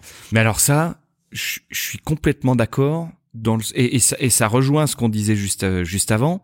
Une petite anecdote je me suis retrouvé oui. encore la semaine dernière dans, dans une des entreprises que je gère euh, à devoir remplir euh, trois feuillets à la main euh, de d'informations que l'organisme qui me le, me le, demande a déjà pour bonne partie et en plus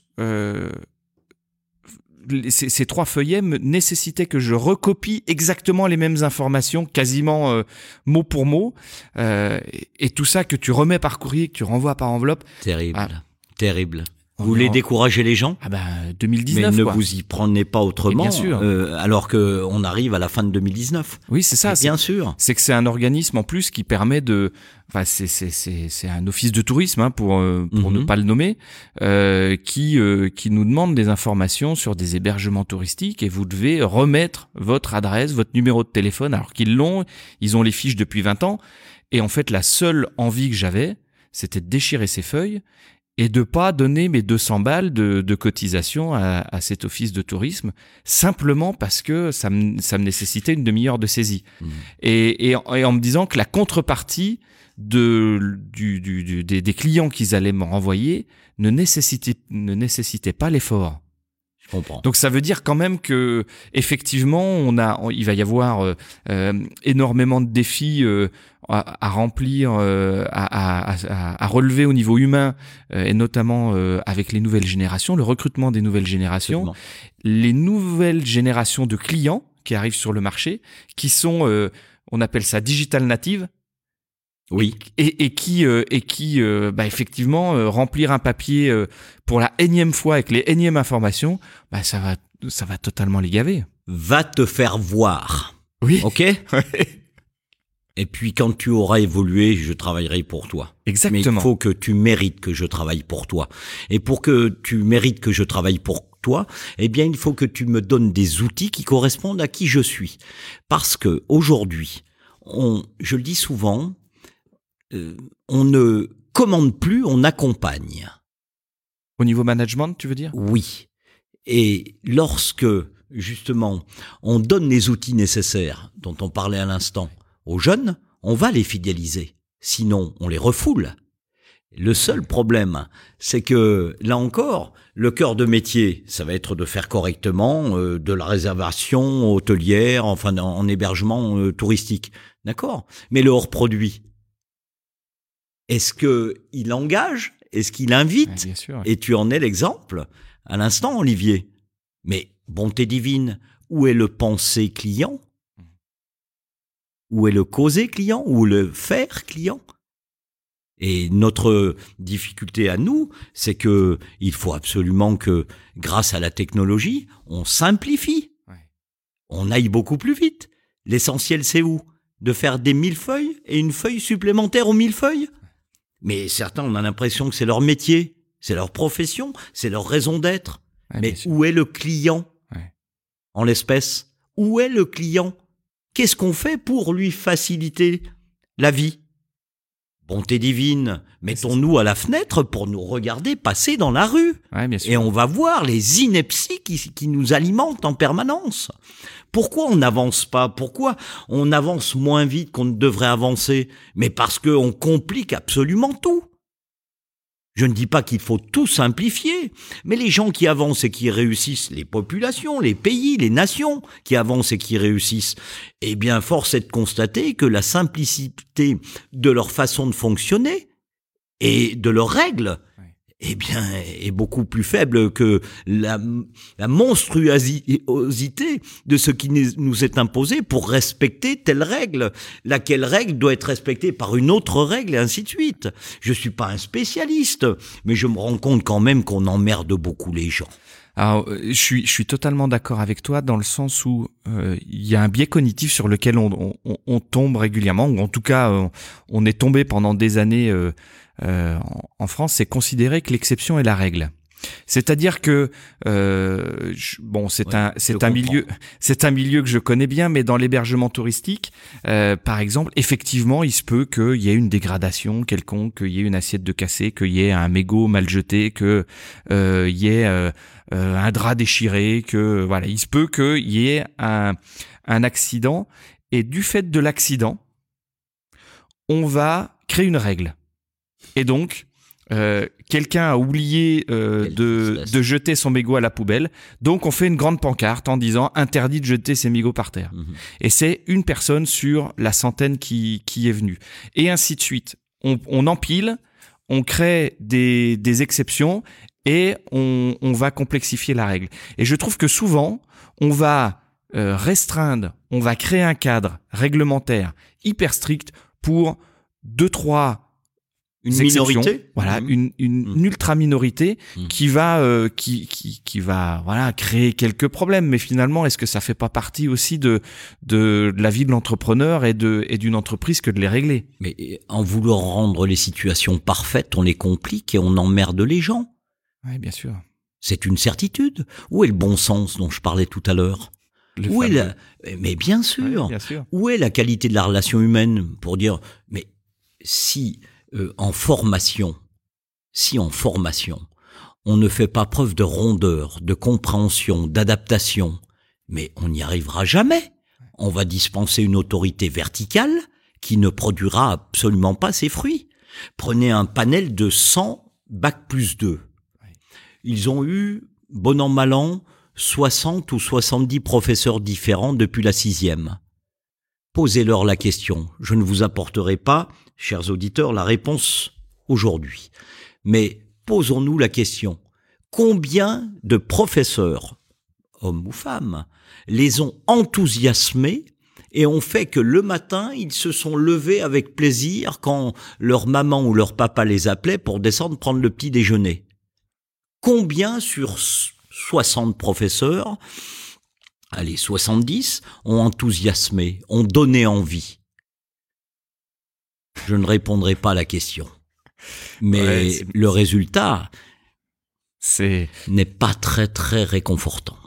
Bien sûr. Alors ça, ça fait partie de d'un de, mes meilleurs souvenirs de de, formateur. Euh, j'ai demandé une fois à une une coach euh, formatrice euh, parce que je m'inquiétais sur sur la qualité de, de ce que je dispensais et, et euh, je lui disais mais c'est quoi la recette?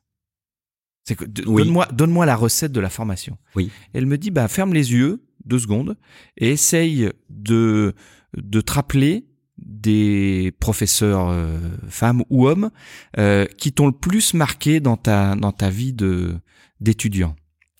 Et je dis ouais ok j'en vois deux trois. elle m'a dit maintenant essaye de copier la manière dont ils enseignaient, effectivement l'enthousiasme que qui, qui t'ont donné. Et là immédiatement déjà les autres ceux que ceux qui, qui n'avaient pas cette euh, ce, ce, cette posture encore cette attitude cette manière de faire tu les oublies. C'est-à-dire que ceux-là tu tu tu t'en rappelles même pas. T'as aucun souvenir de d'eux. Et ces profs qui t'ont marqué quand tu prends un peu de recul et tu dis mais finalement quelle était leur qualité? À ces profs-là Et quelle était leur manière d'enseigner? C'est des gens qui étaient souvent justes, bienveillants, on pouvait avoir confiance en eux, on n'avait pas prendre de, on n'avait pas peur de prendre une une une, une interro surprise flash éclair mm. comme on, comme on disait à l'époque, mm. et surtout qui nous racontaient des histoires. Oui oui, qui vivaient. qui vivaient la formation, c'est-à-dire qu'on sentait que c'était une vraie passion et qu'ils avaient envie de nous emmener Mm. euh, quelque part. Et, là, ça m'a vachement rassuré. Je me suis dit, tiens, en fait, effectivement, ce qui est pas important, ce qui est important, euh, c'est pas du tout les 50 diapos PowerPoint que tu vas leur passer sous le nez. Par contre, c'est les quelques outils que tu vas leur donner et surtout la manière dont tu vas le faire passer. Ça veut dire concrètement, Olivier, que ce que tu es en train de nous dire, c'est que les personnes dont on parle, nos ex, nos anciens professeurs, mais sur toutes les qualités que tu viens de développer concernant ces gens, où est la technique? Il n'y a pas de technique. Ce sont essentiellement des qualités humaines.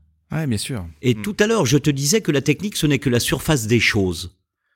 Mais qu'est-ce qu'il y a en dessous de la surface? Eh bien, il y a tout ce qui concerne les éléments du climat de confiance Mm. entre un adulte et un ado, ou un jeune adulte au lycée, et puis euh, un adulte euh, qui a 40, 50, 30 euh, années de vie professionnelle derrière lui. Mais c'est quoi? C'est uniquement la relation humaine. Tu parles de bienveillance, tu parles de d'équité, de justice, tu parles de, de considération, de respect, d'enthousiasme. Mais ça veut dire que l'œil de l'esprit, lorsque ton professeur te, te parlait de telle chose, toi, tu avais la projection immédiate dans ta tête de visualiser tout ça. Et tu n'avais pas besoin de prendre de notes, c'est peut-être excessif, mais on retenait beaucoup plus facilement. Mais on a retenu, on a mémorisé, on a vécu ces instants, mais on est capable spontanément de citer les noms des personnes et la façon dont ils étaient vis-à-vis de nous. Ça veut dire en clair que ce que nous nous disons là à l'instant, c'est que on peut être le plus grand des techniciens, le plus grand des, des experts, si nous ne sommes pas des hommes, mais des hommes de relation, de contact, de respect, d'humilité, de considération, de bienveillance. On n'y arrivera pas. J'ai beau avoir bac plus 24. Absolument pas. Je serai peut-être un ponte, un grand spécialiste, mais je vais faire chier tout le monde. Et oui, ça veut sûr. dire que quand mon papa ou ma maman m'appelait, je disais oh je suis avec une telle ou un tel. Oh, oh merde. Oh je reste au lit. Et puis on me forçait à y aller et j'y allais avec les semelles de plomb. Et mon oreille, mon œil, c'était celui d'un homme qui s'emmerdait. Où était l'enthousiasme? Où était l'envie? Certains disent il faut donner envie d'avoir envie. Ben oui, mais complètement, ce ne sont pas que des mots. C'est une totale Ouais, la réalité. réalité, ouais. Et nous avons bien réussi. Avec qui? Avec les gens que nous aimions. Et pourquoi nous les aimions? Mais parce qu'ils nous respectaient, ils nous considéraient, ils étaient enthousiastes, ils étaient vivants, ils mimaient, ils gestuaient, sans pour autant être dans l'excès. Mais ils nous intéressaient. Et l'intérêt porte sur quoi? La matière elle-même? Absolument pas. Comment vous m'expliquez qu'un jeune, un, un- un enfant, un jeune ado ou un ado, euh, 18 en histoire géo au mois de juin, 15 au mois de septembre, 13 au mois de à la Toussaint, 10 en décembre et péniblement à 8 au mois de juin pour la même matière? Mais c'est que l'envie y est pas, la motivation y est pas. Il a tout simplement changé d'enseignant d'une année sur l'autre. Et regardez bien, regardez bien, mis à part les premiers de la classe, qui, quel que soit l'enseignant, seront toujours premiers, eh bien, les 30% de patrons dont je vous ai parlé tout à l'heure, qui ont été des cancres hors normes à l'école, faisaient partie de ceux qui s'emmerdaient à l'école. Bien évidemment. Et pourquoi s'emmerdaient Parce que la matière ne les, leur convenait pas, mais peut-être qu'aujourd'hui ce sont des tourneurs hors pair dans leur métier, qui travaillent, qui ont, qui maîtrisent la physique, les maths et compagnie, alors qu'ils étaient nuls à l'école. Mais comment me l'expliquer? Oui, bien sûr. C'est que effectivement, il y a une partie de de, de, de connaissances, de compétences qu'on doit acquérir, mais que finalement, ce qui est aussi euh, euh, une des premières euh, des premières acquisitions à faire euh, dans l'éducation, c'est le c'est effectivement cette attitude euh, là à, à transmettre aux élèves euh, de curiosité, Alors, de on fait pas le procès des uns et des autres. On est factuel. On est dans le constat et surtout pas dans l'opinion. Parce que ce dont je vous parle fait l'objet d'une mini-étude que je mène régulièrement euh, concernant justement pourquoi telle personne vous a fait avancer. Et je dis souvent aux gens, l'important, c'est pas ce qu'on a fait de vous, nous, formateur, animateur de, séminaire, c'est ce que vous faites, vous, de ce qu'on a fait de vous.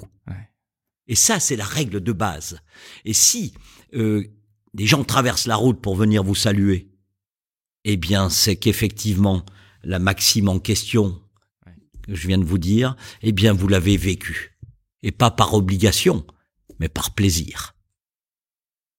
J'ai jamais euh, accepté que mon travail vienne en, en opposition, en contradiction avec mes plaisirs. C'est-à-dire que les auditeurs vont être surpris, mais je vais dire en étant pas trop excessif que j'ai jamais travaillé de ma vie. Mais le travail au sens obligation. Au sens labeur. Astreinte, contrainte, euh, labeur, mais pas au sens noble du terme, mais obligation.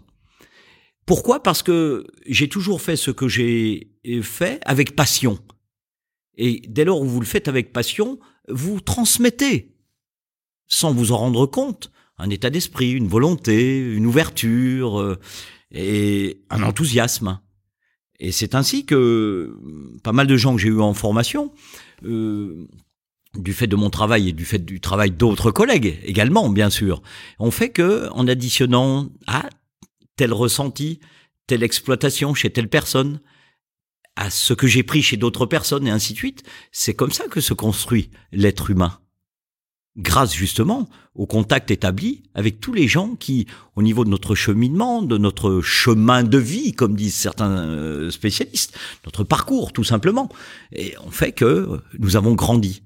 Voilà. Mais on a grandi pas parce que on nous a euh, mis des choses dans le crâne, 2 plus 2, euh, telle règle physique, euh, et ainsi de suite. Mais tout simplement parce que on a vieilli ensemble, et bien vieilli, y compris lorsque on a 13 ans ou lorsqu'on a 20 ans. Et ça, c'est capital. Ouais, c'est, c'est, c'est effectivement des, des, des belles, des, des beaux enseignements, et je te rejoins tout à fait là-dessus. Alors, pendant toute pendant toute cette euh, cette fonction de, de, de formateur, euh, est-ce que tu n'en as pas eu marre à un moment donné? Parce qu'on on, on, on, sent toujours cette usure de, de l'enseignant. Euh, les classes ont changé, les générations ont changé, les jeunes sont plus les mêmes qu'avant. Euh, quel regard tu as là-dessus? Mais est-ce que, est-ce que vraiment Mais Olivier, quand tu me parles ainsi, t'es un vieux con. Bien sûr. mais t'es un vieux con. Et ce qui me permet, moi, bientôt à 64 ans, eh bien, d'être heureux avec les gens pour lesquels je bosse, dans le cadre des activités de mon propre euh, cabinet, eh bien, c'est le fait que euh, chaque jour est, un nouveau jour. Pourquoi? Parce que je rencontre des gens euh, nouveaux que je ne connais pas, des gens pour lesquels je vais travailler un, un, sujet, un thème que j'ai travaillé déjà avec 150 personnes, mais qui tout le monde est différent. Donc automatiquement, ces gens-là, euh, je les aide, je les accompagne, mais eux aussi ne se rendent pas compte qu'ils m'apportent des choses. Parce que dès lors où on est ouvert à autrui, dès lors où on est curieux, dans l'observation, dans l'écoute, mais on apprend énormément d'autrui. Et on s'en sert également pour renforcer notre caisse à outils. Et pour euh, réussir à faire ceci, il n'y a pas d'âge, c'est un état d'esprit. Et dans le métier de la formation, je dis humblement, mais sereinement, pour réussir, faut aimer les autres.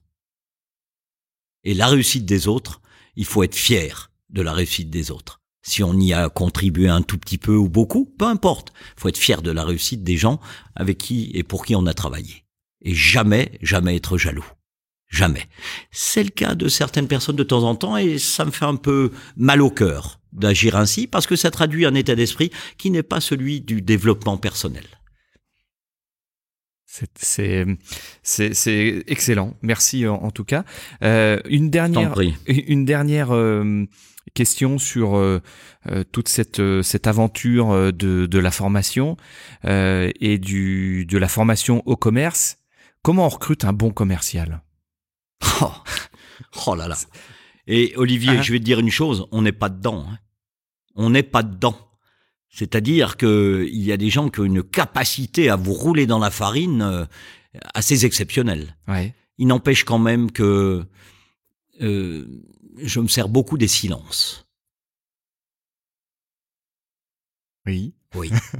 je me sers beaucoup des silences. C'est-à-dire que on parlait tout à l'heure de battleurs de foire, ça représente 3% à peu près de la population des commerciaux en, France aujourd'hui. On était à 5 il y a quelques temps, on est passé à 3. Ça veut dire que la première règle que je vais chercher à, voir respectée par la personne qui est en face de moi, quel que soit son sexe, son âge, son, son parcours, c'est l'écoute et l'observation. C'est-à-dire que je vais poser des questions anodines euh, pour savoir si les gens sont observateurs, s'ils sont à l'écoute. Je prends un exemple, au bout d'une heure, une heure et quart d'entretien, je leur demande quelle est la première question que ai posée au début de l'entretien. Ou euh, est-ce qu'ils se souviennent de la réponse que je leur ai faite à la question qu'ils m'ont posée à un moment lorsque je les invitais à me poser une question donc écoute, observation, et puis, et puis, et puis, il faut pas être mou du genou. Il ne faut pas être mou du genou. L'enthousiasme dont on parlait euh, à l'instant concernant les gens qui nous ont accompagnés lorsqu'on était en formation, cet enthousiasme, eh bien, est-ce que je le retrouve chez la personne qui est en face de moi? Et puis, je dois vous dire également autre chose, c'est qu'à un moment de l'entretien de recrutement, eh bien, en dialogue interne, c'est-à-dire dans ma petite tête, euh, je me projette toujours avec la personne qui est en face de moi en recrutement dans l'entreprise pour laquelle je recrute ou pour le centre de formation pour lequel je recrute. Et j'essaie de m'imaginer quelle sera cette même personne avec euh, monsieur Intel, madame euh, X, et quelle réaction, quelle intégration, quelle flexibilité, quelle adaptation, quel comportement en règle générale cette personne aura sachant que là encore, les plus grands cabinets, les plus grands experts se trompent en matière de recrutement. Et quelquefois même recommencent le, un deuxième recrutement gratuitement. oui, parce que et pourtant ce sont de grands experts. Mm. Je fais beaucoup confiance au nez creux, c'est-à-dire au ressenti. Vous savez, on sent ou on sent pas. Oui, Mm. Alors ça, c'est le feeling, le nez creux, comme je dis souvent en bon sens paysan. Mais en l'espèce, il n'y a pas de règle. Il n'y a pas de règle. Je vais même vous raconter une anecdote. Lorsque j'étais à la à la Fédération française de football, on a recruté. On va en parler juste après. Là. On en parle après. Ouais, on Alors, en parle après je, je m'arrête ainsi et je vous, ah. je vous en prie. Ah, je voulais pas te couper. Euh, ah bon? Allez. Non, non, je voulais pas te couper. Eh bien, ça va, ça va faire une belle transition. Très bien. On recrute un, un assistant de gestion junior. C'est-à-dire, c'est quelqu'un qui a 22, 23 ans. Et c'est la Fédération française de football. Euh, le poste est mis sur euh, l'APEC, le site de l'APEC, on va dire à 8h30.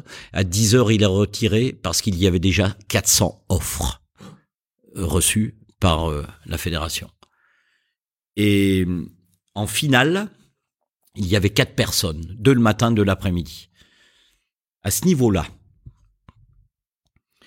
tous maîtrisent absolument tout intellectuellement. Qu'est-ce qui fait la différence? Le savoir? Non. L'expérience? 22, 23 ans, ils ont tous à peu près euh, une ou deux années euh, de stage, ou enfin bref. La différence a été faite pourquoi? Parce que la personne en question, et là ça va vous faire sourire, chers auditeurs, eh bien, était quelqu'un qui aimait beaucoup cuisiner. Ah oui. Oui. On hésitait entre deux personnes et on a pris la personne qui aimait beaucoup cuisiner. C'est pour qu'elle fasse des petits plats aux, aux, Absolument pas. Absolument pas. C'est parce que quelqu'un qui aime cuisiner, c'est quelqu'un qui a plaisir à faire plaisir aux autres. C'est quelqu'un qui aime le groupe. C'est quelqu'un qui va favoriser euh, l'interaction, un mot à la mode aujourd'hui, mais tout simplement les relations, l'état d'esprit, la communication. Eh bien, nous avons recruté cette personne, en l'occurrence un garçon, et nous l'avons pas regretté. Ouais, c'est, c'est génial, c'est-à-dire que c'est l'extra professionnel qui a fait la différence. C'est le hors produit, Olivier, dont on parlait tout à l'heure, et pas le produit. Le produit, quand vous êtes en finale, à 4 et que vous en avez eu 100 fois plus de candidats que c'est les quatre que vous avez, qu'est-ce qui fait la différence sinon l'humain? Ouais, c'est chouette. Euh, du coup, on a, on parle, on a parlé rapidement, enfin tu viens d'en parler de, de, la Fédération française de foot. Oui. Euh, Ça, ça c'est une partie de ta vie. Euh, six années de ma vie, oui. Oui, six années De, de, ta vie, mais plus euh, si on parle du foot en général.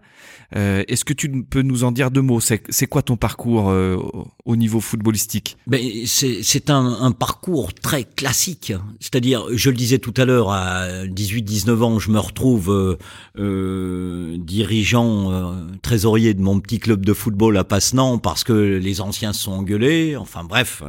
Et puis après, euh, j'allais à l'assemblée générale du, du comité départemental de, de, foot du Jura. Et puis de temps en temps, j'intervenais. Je ne disais pas que des sottises. Donc on m'a demandé d'être vérificateur au compte. Euh, je faisais euh, la vérification assortie de quelques commentaires qui allaient dans le sens des économies à faire ou des idées à développer. Enfin bref. Et puis un jour, il y a eu des élections partielles. Et puis le président en place m'a demandé de candidater. Et j'étais en concurrence avec un, un dirigeant de loi qui avait déjà de l'expérience, de la bouteille, et puis j'ai quand même réussi à gagner cette élection partielle. Ensuite, je me suis retrouvé vice-président, puis euh, président du district euh, du Jura. Euh, J'étais d'ailleurs euh, à ce moment-là un des plus jeunes présidents de, de, de district de, de, France. Et, et pourquoi? Eh Bien tout simplement parce que les anciens m'ont fait confiance. Tu avais quel âge là? Ah, j'avais 40 ans à peu près, j'avais 30 euh, ouais 38 ans peut-être, oui, oui 38 ans. Et puis et puis après ben euh, j'ai le trésorier de l'époque m'a qualifié de président développeur, c'est-à-dire que j'avais beaucoup d'idées pour euh, pour les clubs et qui, qui allaient justement toujours dans le sens de, l'intérêt des clubs, euh, courir après des subventions pour financer des formations, parce que mon dada c'était déjà et encore la, la formation. Et puis après, euh, j'ai été élu président des, des présidents de district pour le, le Grand Est, c'est-à-dire aujourd'hui le Grand Est plus Bourgogne-Franche-Comté et j'étais membre du comité directeur national et puis aux assemblées générales de la fédération française de temps en temps j'intervenais. Et comme ce que je je disais n'était pas considéré comme étant superflu eh bien été repéré. Et c'est ainsi que un jour euh, Noël Le euh, qui candidatait à la présidence de la fédération et qui n'était pas président sortant, m'a demandé de le, de le rejoindre et nous avons été élus en 2011 jusqu'en 2017. D'accord. Donc pendant, c'est combien de mandats le On a fait un mandat et demi parce que, en fait, le premier mandat n'a duré que deux ans parce que c'était suite aux événements du bus en Afrique du Sud, Naïsna, que le président Sarkozy, président de la République, a demandé aux dirigeants de la fédération de démissionner et de ah convoquer les États généraux du football qui ont débouché sur des élections, de nouvelles élections. Et c'est nous qui avons donc gagné ces, ces nouvelles élections. L'affaire du bus en Afrique du Sud, c'est quand les, les joueurs de l'équipe de France n'ont pas voulu sortir du bus, c'est ça C'est exactement ça. C'était en 2010 à la Coupe du Monde. Oui, la, la, Coupe du Monde, l'affreuse Coupe du Monde. Ah, c'était un moment très difficile, y compris pour les sponsors qui ensuite euh, ont renaclé à honorer les contrats en ah bah cours parce que tout simplement il y avait eu un peu euh, tromperie sur la marchandise. Voilà, c'était un moment difficile, euh, il faut le dire, mais que Noël Le et son équipe ont bien négocié par la suite. Donc là, tu prends le, la place de trésorier. Oui, de, la trésorier. Fédération française de foot. Oui, avec un budget de 250 millions d'euros annuels à peu près. 250 millions d'euros? Donc je passais de 180 000 euros le budget du Jura à 250 millions d'euros au budget de la, la Fédération française. Fois 1000. Enfin, plus de fois 1000, fois presque 2000. Absolument. D'accord. Et, comment tu gères ça? Eh bien, comment Parce que tu as ton boulot à côté. Alors justement, euh, là, je, je remercie les, les, dirigeants de la Chambre de commerce, c'est-à-dire euh, euh, euh Rémi Laurent, le, le président de l'époque, et puis euh, Luc Drevel, directeur général, qui m'ont dit, parce que moi, quand on m'a sollicité, je suis allé les voir, parce que ça prenait à Paris trois jours de travail à temps plein par semaine, mercredi, jeudi, vendredi. Mais moi, je ne voulais pas casser ma carrière professionnelle et les cotisations euh, qui vont avec, notamment en matière de retraite. Donc je suis allé les voir et là, euh, ces deux garçons m'ont dit mais Denis, mais jamais tu auras une telle opportunité. Oui, c'est ça, c'est une opportunité. Donc euh, il faut y aller. Donc on a passé une convention entre la CCI, la fédération et moi-même, qui faisait que je travaillais à Paris euh, trois jours par semaine, et la, la, la Chambre de commerce et d'industrie du Jura facturait à la Fédération française de football l'équivalent de trois jours de travail euh, réalisés euh, par Trossa à à la CCI du Jura. Oui, parce que c'est c'est effectivement une c'était une perte pour eux, mais du coup ça leur a permis de te, te garder. Et, puis après on se crée un réseau d'adresses, euh, c'est-à-dire que bon la remise des diplômes euh, ici euh, à l'EMC euh, eh bien été faite par Aimé Jacquet suite à la victoire en Coupe du Monde en 98. Raymond Domenech est venu deux fois également, donc j'ai rendu j'ai rendu à, à, la à la structure. C'était une opportunité pour tout le monde en termes de communication ce que je devais lui rendre d'une part, et puis d'autre part, euh, pour moi, euh, ce passage à, la fédération a été, a été un véritable enrichissement parce que là, je passais vraiment dans une autre dimension. Alors cette dimension, euh, elle est laquelle? Qu'est-ce que tu as comme mission là-bas? Qu'est-ce que tu fais au jour le jour? C'est quoi, quoi ton boulot là-bas? Si je dois donner un chiffre, au jour le jour, c'était 180 chèques et mandatements effectué par jour dans le cadre de l'activité du trésorier. Ça veut dire que le chèque que nous signons est avant euh, une procédure, enfin bref, c'est la conséquence euh, d'un marché ou tout simplement de rémunération. Et, eh bien, c'est établir le budget prévisionnel que nous soutenons, euh, que nous présentons euh, au président et au comité directeur, qui est validé par le comité exécutif, et puis ensuite qui passe en assemblée générale. Et c'est tout simplement le fonctionnement traditionnel, c'est-à-dire l'exploitation de la fédération pendant une année une fédération qui, euh, à cette époque, euh, euh, rémunérait 350 personnes. D'accord. Donc toi, tu, tu devais rémunérer ces 350 personnes, mais de l'autre côté, en plus de ça, tu devais gérer les rentrées d'argent? Absolument, oui. oui Et ça se passe comment la Fédé? Elle, elle gagne comment sa vie? C'est les licenciés? Eh bien, les licenciés représentent 2% du budget. Eh oui, d'exploitation, c'est-à-dire du, oui, du chiffre d'affaires annuel, là où pour d'autres fédérations, euh, les licenciés représentent 70-80%. Euh, Ça veut dire que nous, l'essentiel de nos produits, si on parle en termes comptables, provenait des partenariats commerciaux. D'accord. Voilà. Et du reverse. Des équipementiers avec. Euh, Absolument. les, les, équipementiers, c'est-à-dire que euh, si vous regardez un match euh, de football à la télévision qui oppose l'équipe de France à une autre équipe nationale, vous voyez en bordure de stade des panneaux qui défilent. Et eh bien là, vous avez les principaux partenaires de la Fédération française de football.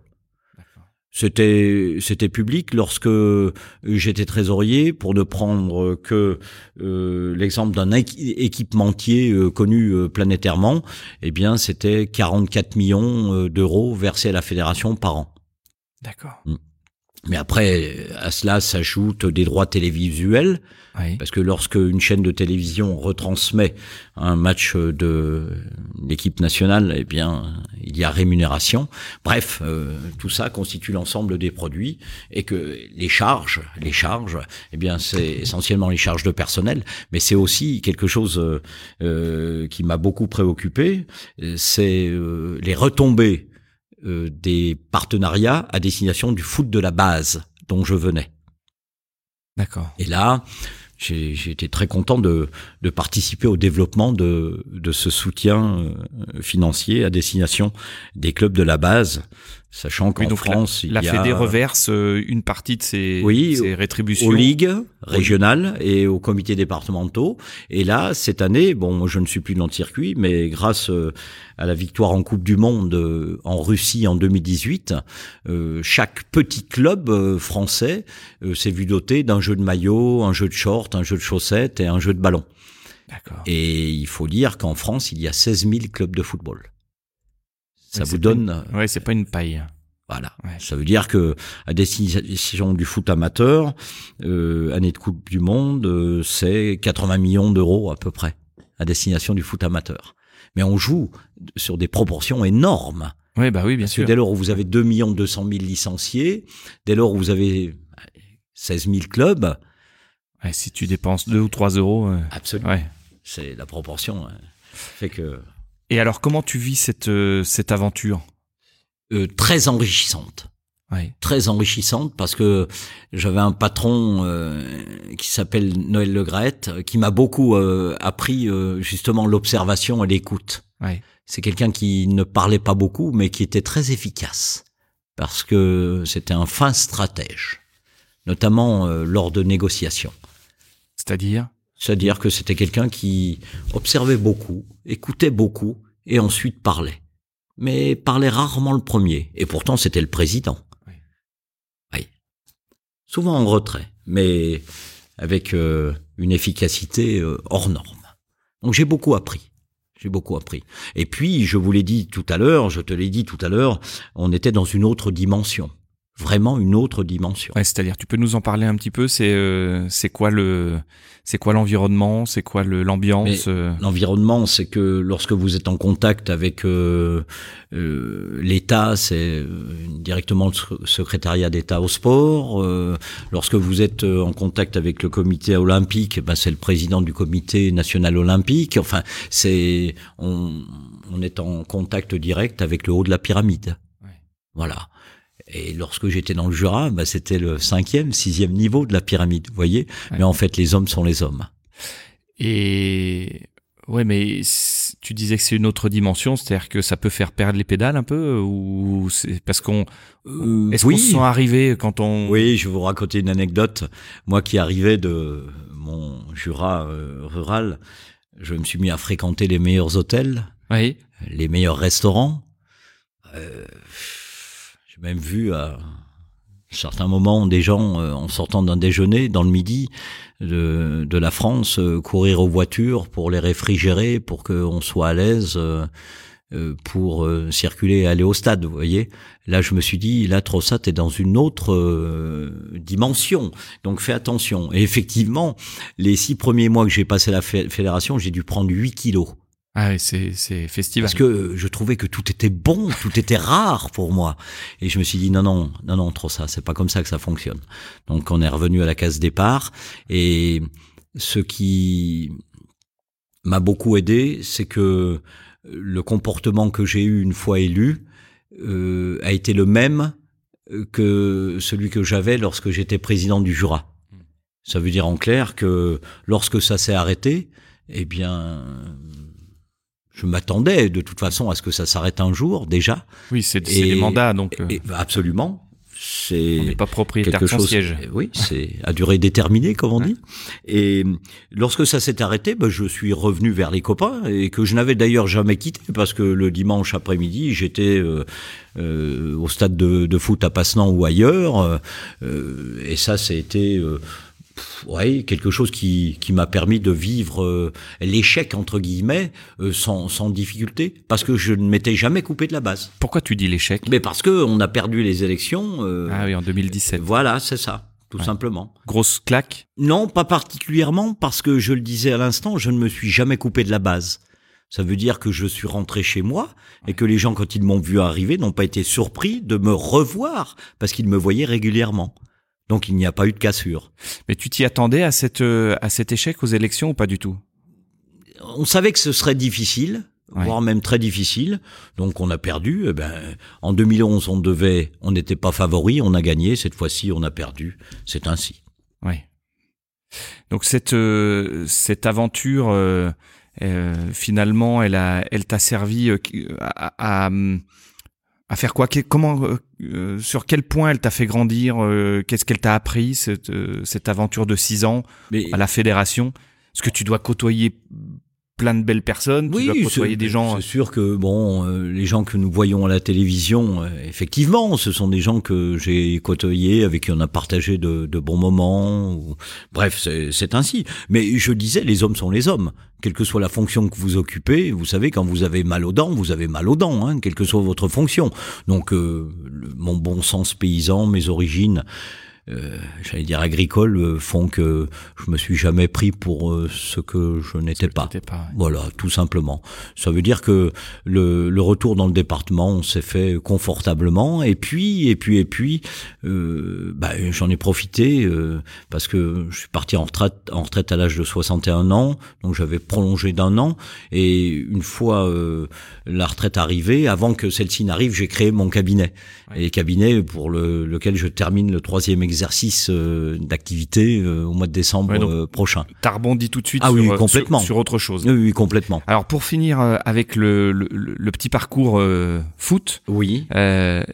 le quand tu quand tu as terminé euh, donc tu as tu as terminé ton mandat euh, on non pardon c'est pas la question que je voulais euh, je voulais poser Oui. Quelles sont pour toi les, les grandes valeurs du, du football? Ah, alors pour moi, les, les grandes valeurs du football, vu que cette discipline est une discipline populaire, oui. eh bien, je, je dis toujours, on ne remplace pas la famille, mais on peut l'aider. Et vu que, sans faire d'élitisme, en tant que club de foot. Absolument, et en tant que bénévole euh, du football, mais également en tant que fédération. Je m'explique. Lorsque je dis que on, on ne remplace pas la famille, mais on peut l'aider, j'ai toujours cru, mais vraiment de façon très ferme, très profonde, que le football, discipline populaire, touchait toutes les catégories de la société, et notamment les catégories popu- populaires. Et on doit se servir de cette discipline qui touche un maximum de jeunes gens et de jeunes filles pour contribuer à leur éducation. Pourquoi? Eh bien tout simplement parce que, vous le savez, la famille ne remplit pas toujours le rôle qu'elle devrait remplir, mais un entraîneur de foot aujourd'hui ne doit plus être qu'un entraîneur de foot, mais un éducateur de foot, mais également de comportements sociaux. Ça veut dire que serrer la main, dire merci, euh, couper la douche une fois qu'on en sort le dernier, éteindre la lumière, ne pas jeter sa bouteille en bordure de stade, euh, inviter les parents à venir à trois, quatre joueurs dans la voiture et pas quatre voitures d'un d'un joueur, et ainsi de suite. Tout ça, ce sont des comportements euh, qui euh, découlent d'une éducation que la famille euh, doit donner, mais ne donne pas toujours, tout du moins pas totalement. Et je crois beaucoup en ce relais qui est la discipline populaire qu'est le football, pour justement contribuer à l'éducation, au renforcement des bonnes pratiques sociales chez les enfants. C'est pour ça que mon investissement dans le football, c'était le ballon qui roulait, certes, mais c'était aussi la formation. Et lorsque j'ai pris la la présidence euh, du district du Jura de, de foot, euh, toutes mes actions, la majorité des actions que nous avons euh, instillées, euh, ont été des actions, des actions en direction de, de la formation de formateurs. Parce que bénévolat n'est pas toujours synonyme de compétences pédagogiques. Et là, je tenais absolument à ce que nous évoluions à ce niveau-là. Et on a mis en place juste un exemple avant que nous nous quittions. Mais un exemple, les, les parents d'enfants footballeurs oui veulent tous que leur fils soit, il y a 20 ans Platini, il y a 10 ans Zidane, et aujourd'hui Griezmann ou Mbappé. Donc ils braillent comme des malades en disant fais pas ci, fais pas ça. Eh bien, nous avons instauré lors des grands rassemblements euh, départementaux, où là on réunissait 6 700 euh, petits footballeurs sur une euh, plaine de jeu, sur une journée entière, eh bien la réunion des parents en leur disant ne vous affolez pas, votre fils ne sera jamais Zidane. Donc c'est pas la peine de brailler en bordure de terrain. Et nous avons même instauré des barrières, des ficelles, derrière lesquelles on mettait les parents pour que ceux-ci ne marchent pas sur les lignes, voire même rentrent sur le terrain de foot, euh, euh, tout en continuant à brailler sur leur- leurs enfants ou sur leur équipe. Voyez? Oui, Parce c'est pas que eux le les foot est quoi. populaire. Mais bien évidemment. Et puis, les parents, les papas que je connaissais et que je voyais brailler de temps en temps, je leur disais, mais tu te souviens pas, toi, comme tu avais les pieds carrés? Ça calmait. Sans être agressif, Ouais. mais ça calmait. Ouais, souvent, on projette un peu sur euh, sur nos enfants des, Évidemment, des ambitions qu'on avait. Bien euh, sûr. ouais, Mais rassurez-vous, hein, Ouais. euh, j'étais dernièrement dans une salle omnisport pour voir jouer euh, mon petit-fils au basket. euh, on rencontre les mêmes travers. Les gens vivent tellement dans la spontanéité, la pulsion, euh, le déroulement du match, qu'ils en oublient de raisonner et d'être donc raisonnables. Génial. Euh, donc, euh, on, on- va refermer cette parenthèse euh, football, Je t'en prie. euh, si, si tu me le permets.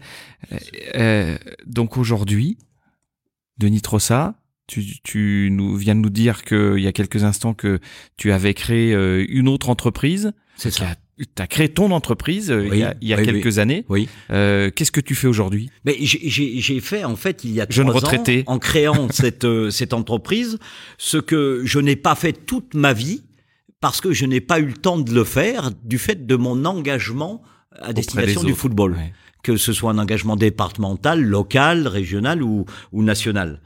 Euh, et, et maintenant que je suis un tantinet libéré de ces engagements, eh bien, j'ai créé mon ma propre entreprise. Oui, C'est-à-dire mon, mon cabinet de, de consulting, euh, consulting de Nitrosa tout simplement, et qui me fait travailler de plus en plus pour le monde de l'entreprise, tout en gardant bien évidemment un pied ici où mon cœur est, c'est-à-dire à l'école de management commercial du Jura où j'ai formé ou contribué à la formation avec euh, les collègues de très nombreux commerciaux. J'ai fait le compte dernièrement, on, on dépasse les 500 euh, jeunes commerciaux que nous avons eu en formation ici euh, à la à la CCI, enfin à l'EMC. Ouais, Voilà.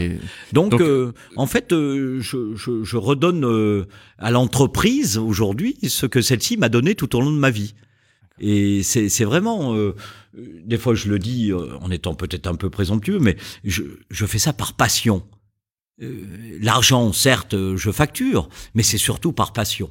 Oui, Parce alors euh, tu t'interviens comment dans les boîtes? C'est quoi ton toujours? Alors, toujours la partie commerciale c'est négoci- tout ce qui négociation concerne les ressources humaines, le volant humain, au service de la vente-négociation.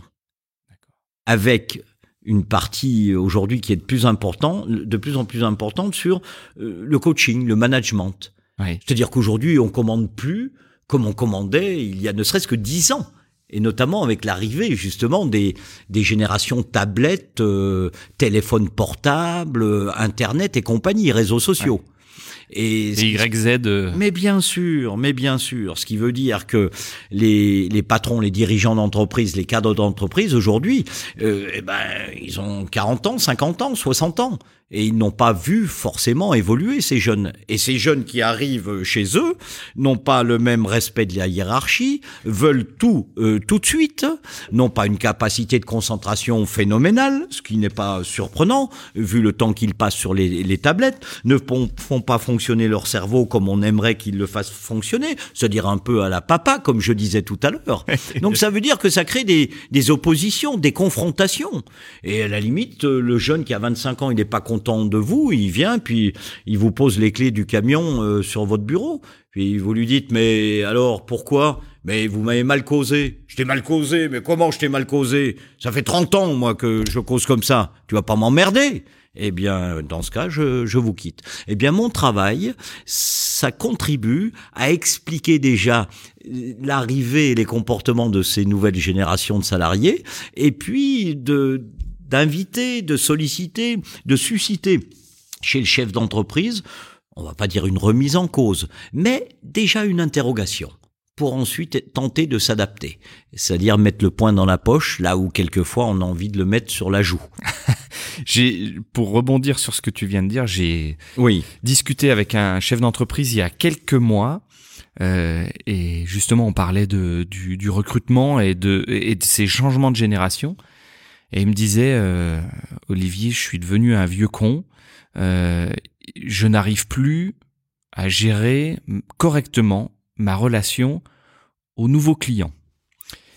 Et je dis ah bon et euh, ça te pose un réel problème? Il me dit oui ça me pose un problème. Du coup j'ai embauché un commercial. J'ai fait l'effort d'investir dans un commercial jeune parce que au moins ils se comprennent. Ce que j'arrivais plus à faire. Mais bien sûr, je le comprends. Et, euh, et, et, donc je comprends euh, l'importance de, de la jeune génération de la jeune génération de commerciaux qui vont euh, être en phase avec leurs euh, leurs clients, avec leurs consommateurs, et que effectivement il y a un besoin d'accompagnement entre euh, les générations du dessous et, et celle-là parce que effectivement on n'a pas, il n'y a pas les mêmes valeurs, il n'y a pas le même fonctionnement, il n'y a pas eu la même éducation, et que le fossé s'est creusé. Le, Donc toi, tu combles ce fossé-là. Je tente tu de le combler. Le rapport sacrificiel au travail, Olivier, n'existe plus ou devient de plus en plus rare. C'est-à-dire qu'avant, par le passé, euh, réussir, c'était réussir par son travail. On apportait la preuve qu'on existait humainement parce que professionnellement, on était là. On était fiable, on était ponctuel, on était même au-delà du temps de travail. Et aujourd'hui, c'est tout le contraire qui se produit. C'est-à-dire certains jeunes sont capables de se mettre minables sur un marathon, un semi-marathon, et viennent au boulot pour se reposer. Alors, mais c'est tellement vrai. Là, ça pose des questions aux dirigeants d'entreprise. Et moi, je comprends que le gars qui a créé sa boutique, qui a développé sa boutique, qui aujourd'hui sort 10 payes, 100 payes, euh, ben, grâce justement à quoi? À son investissement, à sa pugnacité, ben, ne comprennent pas que aujourd'hui cette décontraction soit euh, de mise. Et c'est pour lui euh, quasiment euh, une provocation. Hmm. Et la première réaction, c'est quoi? Eh bien, c'est une réaction verticale. Et moi, mon boulot, c'est de dire que cette, ces nouveaux comportements, ce sont des comportements qui sont habituels aujourd'hui et qui seront de plus en plus nombreux. Donc, soit je m'adapte, soit je m'expulse du circuit. Et mon boulot, c'est de tenter d'aider les chefs d'entreprise à s'adapter. Mais c'est un travail qu'ils ne doivent pas faire sur le jeune, mais sur eux-mêmes déjà au départ, pour ensuite en faire profiter le jeune. Tu penses que ça, ça vient de des réseaux sociaux, tout ça? C'est quoi? Ou c'est le parce que finalement, ce que tu es en train de dire, c'est que l'accomplissement de soi, la reconnaissance euh, et l'accomplissement de soi, hmm. ça passe plus uniquement par le, travail et le statut social par le travail, mais ça passe aussi par euh, tout ce qui est à côté, c'est-à-dire euh, le l'image de soi. Oui. Euh, grâce au sport, grâce aux activités extra pro et et avec une une diffusion sur les réseaux sociaux qui qui va du coup euh, nous permettre d'avoir une reconnaissance des autres Non, c'est un peu ça le. C'est tout un mélange. C'est complexe. Hein. Il faudrait qu'on se donne rendez-vous encore pendant deux, heures. Puis je, je suis pas un, grand spécialiste. J'ai juste un tout petit peu de bon sens.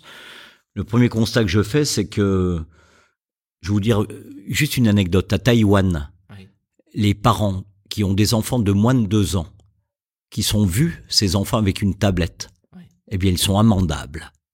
C'est-à-dire que la police euh, peut leur mettre tout simplement une amende. Ben, pourquoi? Parce que euh, ils considèrent que euh, c'est c'est une faute parentale d'éducation et on se rend compte qu'en fait la capacité de concentration des jeunes aujourd'hui est, est, très faible. Moi je vois par exemple en formation, il faut être hyper actif hyper enthousiaste pour maintenir l'attention l'attention des gens qui sont en face de nous quand ils ont entre 18 et, 25 ans. Donc à partir du moment où vous avez en face de vous un patron qui a été toujours dans l'action et que sa source de motivation première, c'est d'obtenir rapidement un résultat concret, et que quand il explique, euh, ben, quelquefois ça prend un peu de temps, et qu'il a en face de lui quelqu'un qui commence à piquer du nez au bout de cinq minutes, d'où l'importance d'être enthousiaste en matière de communication. Vous voyez, on boucle la boucle. De maintenir le contact. Absolument, en permanence. Et le problème, c'est que les jeunes sont dans l'instantanéité. Nous, on s'est construit avec de la longueur, avec de la constance. Les jeunes aujourd'hui veulent tout tout de suite. Et c'est normal.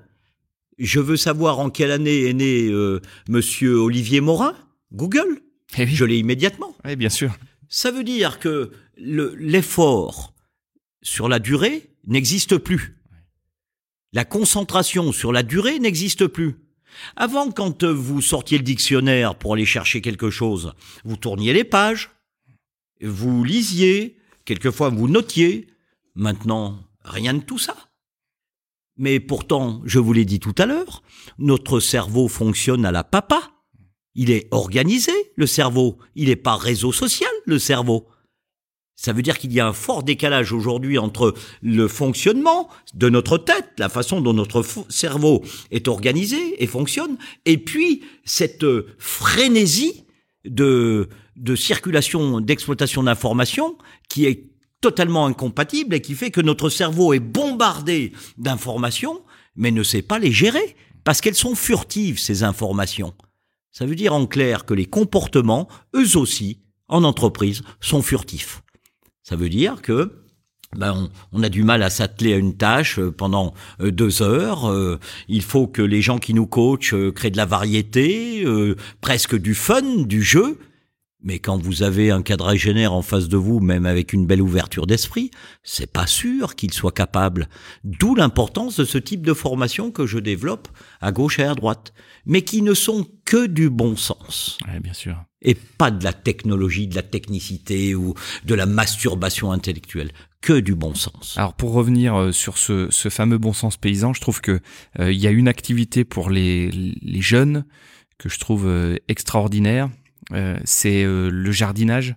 Parce que non mais à l'inverse, je souris mais j'applaudis. Non mais à l'inverse, mm. effectivement, on leur apprend que c'est pas immédiat, qu'il faut de la patience, qu'on n'est pas sûr du résultat. Je comprends. Que il y a un temps long mm. euh, à, mm. à anticiper, à comprendre. Donner du temps. Oui, absolument. Alors euh, moi, à titre personnel, euh, tous les auditeurs ne me connaissent pas, mais j'ai géré, euh, je gère toujours depuis une quinzaine d'années des forêts. Et à l'inverse de mon activité dans le digital, je trouvais extrêmement reposant et pourtant intellectuellement exigeant le fait de faire de la sylviculture. Mhm. Parce qu'on est sur des temps extrêmement longs et toutes les actions que nous faisons aujourd'hui, nous ne les verrons pas. C'est principalement les générations futures qui pourront se, se dire bah ils ont bien fait ou ils ont mal fait, ce qui nécessite une gymnastique intellectuelle extraordinaire pour se dire et systématiquement ce que je suis en train de faire là aujourd'hui à l'instant, est-ce que je fais bien parce que ceux qui le verront et ceux qui subiront ce que je suis en train de faire, ce sont les générations futures. Absolument. Et c'est pas la génération immédiate. C'est 20, 30, 40 ans, 50 ans, 60 ans plus tard. Et donc je trouve que pour les, les jeunes qui sont dans une immédiateté euh, digitale, euh, leur euh, les faire revenir à la terre et leur réapprendre à cultiver, à se nourrir euh, de ce bon sens paysan, bah, je, je, trouve encore une fois que c'est euh, une super euh, mais bravo, bravo Olivier, hein, parce que euh, ce que tu nous dis là, c'est c'est quasiment l'alliance de la carpe et du lapin. C'est une formidable incompatibilité. et pourtant, quelle complémentarité. Quelle complémentarité. Oui. Mais vous vous rendez compte, euh, des enfants de deux ans, de milieux défavorisés, vous leur donnez un album qui correspond à leur âge. Ces enfants, plus on est d'un milieu défavorisé, plus on passe de temps sur le téléphone portable de papa ou de maman et sur les tablettes. Eh bien, lorsque vous leur donnez à certains, ils sont beaucoup plus nombreux que vous ne le pensez, pour la première fois un album, avec des, des, images, couleurs et compagnie, eh bien les enfants cherchent à diminuer en, ou en pinçant l'image ou à l'agrandir, pensant que c'était c'était euh, ou à glisser les pages. Absolument, absolument. Mais vous vous rendez compte comme c'est grave ce que je vous dis là? Parce que ces gens-là, dans 20 ans, on les retrouve en entreprise. Mais comment allons-nous faire? Voyez? Donc il y a un travail de formation, d'éducation, mais pas de l'enfant. L'enfant, lui, il fait ce qu'on lui dit euh, ou autorise de faire. Ce sont les, les parents. Et là, quand on voit le temps d'écran qui est consacré par certaines catégories, enfants de catégorie sociale, plutôt de la base de la pyramide, c'est très inquiétant très inquiétant en matière de concentration. Ouais, l'important c'est l'équilibre. On peut on peut passer un peu de temps sur le les outils digitaux tous les jours, mais effectivement il faut Absolument. il faut que ça contrebalance avec Voilà. d'autres. Mais il faut que ce soit géré intelligemment. Denis, on arrive à la fin de de Oui. cette euh, de cette euh, Oui. entrevue Oui. euh, riche, euh, longue, Oui. euh, mais mais mais extrêmement Partager, Ouais. partager cette richesse. mais Olivier. extrêmement riche. Merci en tout cas. Euh, est-ce que tu aurais, euh, euh, est-ce que tu peux nous dire comment tu rythmes ta journée euh, aujourd'hui, tes journées? Euh, Est-ce que tu as des manies? Est-ce que tu es organisé? Est-ce que comment tu structures ton temps? Oui, je- plus je vieillis, plus je me rends compte que euh, quand euh, je dors avant minuit, j'ai l'impression de me reposer doublement. ouais. Je l'avais lu et je suis en train justement d'en d'en faire l'apprentissage. Donc, euh, Beaucoup de repos. pour être efficace, il faut, euh, ouais, il faut 7h30 de sommeil. Ouais. Mais, il y a un mais. Tous les midis, je fais une sieste d'une demi-heure. Tous les midis, quel que soit l'endroit où je travaille. Tu déroges pas. Absolument. Absolument. Et après, je repars euh, rechargé. Et le matin, bon, le matin, je suis comme tout le monde, quoi. Je me lève, euh, c'est 6 heures euh, et demie, 7 heures, y compris, y compris lorsque je, je n'ai pas de journée d'animation de séminaire. D'accord. Donc Voilà. tu gardes, tu gardes un rythme. Ouais. À mon âge, j'ai tendance à dire, euh, elle est pas de moi celle-ci, mais je l'aime bien. Fauteuil, cercueil. voilà, c'est tout. Oui, Donc, ça. il faut se partir du bouger. moment où tu Il faut se bouger. Tu, oui. tu vas, tu vas plus rapidement dans. Et puis j'ai constaté autre chose. Bon, la maladie peut nous atteindre, Oui, toi, bien évidemment. T'as mais... eu un petit accident. Oui, j'ai fait un infarctus à l'âge de, de 40 ans parce que 40 ans? oui, pas pas de pas de sucre, pas de sel, enfin pas de triglycérides, pas de cholestérol, pas de diabète, mais juste beaucoup trop d'heures de travail par jour. Et notre corps, lorsque on lui tire un peu trop sur la tronche, eh bien il nous punit, il nous punit. Voilà. Donc euh, aujourd'hui, la demi-heure euh, dont tu parlais, enfin le, le repos euh, avec cet accident, ça a été un enseignement. Ça a été un enseignement et depuis euh, régulièrement, régulièrement, la demi-heure de repos le midi. D'accord. Donc tu t'accordes un peu de temps pour toi. Voilà, comme disent les spécialistes, la pause méridienne, c'est ça? Oui, la pause méridienne. Je- Bon, La pause par- du midi, la pause du midi, du milieu. Voilà. Euh, Est-ce que tu es un lecteur? Est-ce que tu lis? Oui, oui, Ouais. oui, tu, oui, oui. tu lis essentiellement quoi? Des romans, des, Euh, des, des- non, des outils non, de développement personnel J'aime bien lire euh, des, des livres qui, qui m'aident à être meilleur dans mon métier. Encore la curiosité. Oui, c'est ça. c'est ça. C'est-à-dire, est-ce que tu en aurais un ou deux à nous Alors aujourd'hui, tu- aujourd'hui, donc on va pas tromper l'auditeur pour ne pas me me tromper dans la précision du titre. Je l'ai écrit et amené avec moi. Ah, génial. Donc euh, en, en fait, euh, le, le livre, c'est c'est tout simplement un, euh, un guide, un guide à, à l'usage des gens intelligents. oui. Et là, vous devez vous dire, ouais, quel élitiste, non Un guide à l'usage des gens intelligents, mais qui qui doutent de de cette euh, intelligence, c'est-à-dire qui ne se croient pas doués. Oui. Vous voyez? Parce qu'il y a des gens qui euh, ben, sont tout sauf cons, mais on leur a dit toute leur vie que ben, ils étaient bons à rien, que leur sœur était meilleure, que leur cousin réussissait mieux. Voyez Et c'est pour ça que mon métier, je le dis souvent, euh, je contribue quelquefois, modestement, à la renaissance de certaines personnes. La naissance, certes, Oui. oui, notre date, oui. Mais la renaissance, c'est redonner confiance, redonner un état d'esprit positif grâce à la formation, grâce au coaching. Et c'est pour ça que la renaissance, c'est un mot que j'aime bien. C'est pas uniquement euh, une partie de l'histoire de France. Ouais, c'est c'est presque une philosophie. Oui, c'est une philosophie, on peut le dire, oui. Oui, oui, oui. Oui, contribuer, euh, à accompagner, à, à faire progresser, à dynamiser. Oui, c'est exact. Donc ce, ce livre, euh, tu as le tu as le titre? Oui, alors je, je le redonne. C'est Oui. un, un guide à l'usage des gens intelligents et qui ne se croient pas doués. D'accord. Et c'est de Voilà. qui? Tu... Oh, je, je suis incapable de le Je, dire. je retrouverai le. Je veux pas vous la faire la Mou- Mourouzi qui disait oui c'est Anne euh, Duchemol lorsqu'il parlait d'un général russe en visite à Paris. bon, ben, je, je retrouverai le. le- le- Oui oui, je, je te le ferai du- passer. du je te bouquin. passer. C'est une femme d'ailleurs. D'accord, super. L'auteur avec un E. Exactement. Comment on réussit dans la vie? C'est quoi? C'est le travail, c'est la chance, c'est le talent? Ouais, c'est un peu le, le mélange de, de tout ça. Oui, oui, oui.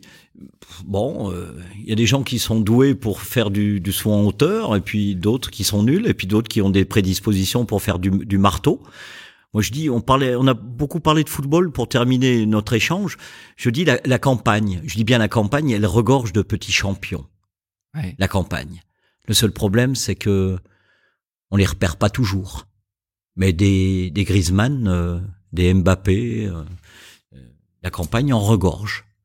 Donc, faut arriver Et- à les détecter, faut Donc, il arriver faut avoir que- la chance également, quelquefois, d'être Ouais. au bon endroit, au bon moment. au bon moment, avec les bonnes personnes, avec les bonnes installations, avec les bons moyens de transport, avec quelquefois des moyens financiers de la part des parents. Parce que si je fais du motocross, c'est pas le même prix que si je fais Du ping-pong. du, du ping-pong ou du, du football. Oui. Donc c'est c'est le mélange de tout ça, mais il y a le dénominateur commun à tout ça, c'est c'est la volonté, c'est la combativité, c'est c'est l'envie, Ouais, c'est l'ambition. c'est l'ambition, qu'on a derrière. la volonté de, de réussir. Oui, oui, oui, oui, oui. On, faut pas qu'on s'endorme. Ok. Voilà. Euh, T'as une pratique sportive aujourd'hui? Tu as une petite ha- habitude de Oui, bien-être euh? oui, je fais je fais pas mal de, de vélo de route Oui. et puis euh, je marche aussi euh, pas mal. D'accord. Voilà. Mais je peux plus jouer au, au ballon. Euh, parce que tout simplement mon corps ne veut plus que je joue au ballon. Ah oui oui, Ouais. j'ai des claquages à répétition derrière une cuisse pour tout vous dire, donc euh, c'est interdit. ouais. Mais le, la marche, euh, même sportive, hein, euh, et puis le vélo, c'est quelque chose qui est assez confortable et qui développe la capacité cardiaque et pulmonaire. Donc c'est important, cher docteur. Euh, Avant-dernière question. Oui. Pour toi, c'est quoi le Jura? Ah, c'est quoi le Jura? Spontanément comme ça, je pensais, euh, quand j'entendais la question, à la réponse que j'ai faite tout à l'heure sur les commentaires euh, concernant les chefs d'entreprise jurassiens. Oui. Le, le Jura, c'est c'est c'est une association entre la discrétion et l'innovation, entre euh, l'entreprise, l'entreprise, et puis euh, la sérénité du lieu, la simplicité du lieu. C'est et puis il y a autre chose aussi qui surp- surprenait les Parisiens qui faisaient partie de mon de mon équipe, c'est que quand euh, on est du Jura, on n'est pas dans notre département. Et il y a une fidélité à, à ce département, euh, une culture, euh, une, une cohésion, une symbiose qui fait que moi je suis et j'ai toujours été solidaire de mon département et j'en ai toujours été le promoteur. D'ailleurs, euh, pour la petite histoire, euh, lorsque j'étais sur Paris, il était pas rare que je remonte quatre fois par an avec 250 kilos de comté dans le coffre de ma voiture. Voilà, j'ai été un promoteur du comté euh, en terre parisienne, même si le comté n'avait pas besoin de mon petit coup de main. Mais très content de faire découvrir les produits du coin. Ah oui, et quand je dis du coin, c'est essentiellement du département du Jura.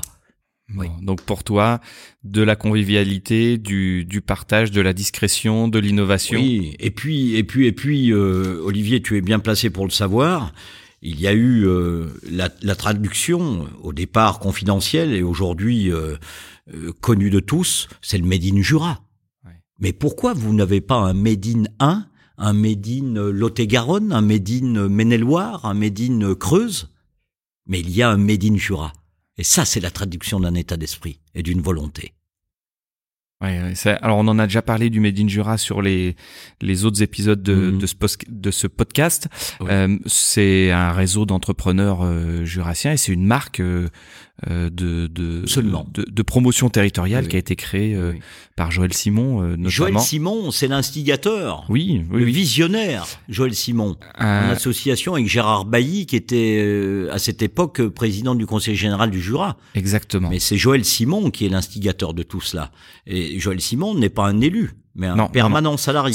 Ouais, exactement. Ça a été un, mm. c'était un ouvrier euh, de la de la marque et euh, et un quelqu'un de, enfin c'est toujours, hein, il, est, il est toujours en, en poste, mais quelqu'un qui a, qui a qui a une vision euh, superbe et qui a réussi à développer cette marque qui qui aujourd'hui fédère les entreprises et les et les entrepreneurs. Et je connais bien d'ailleurs Olivier, l'actuel président de Ménine Jura.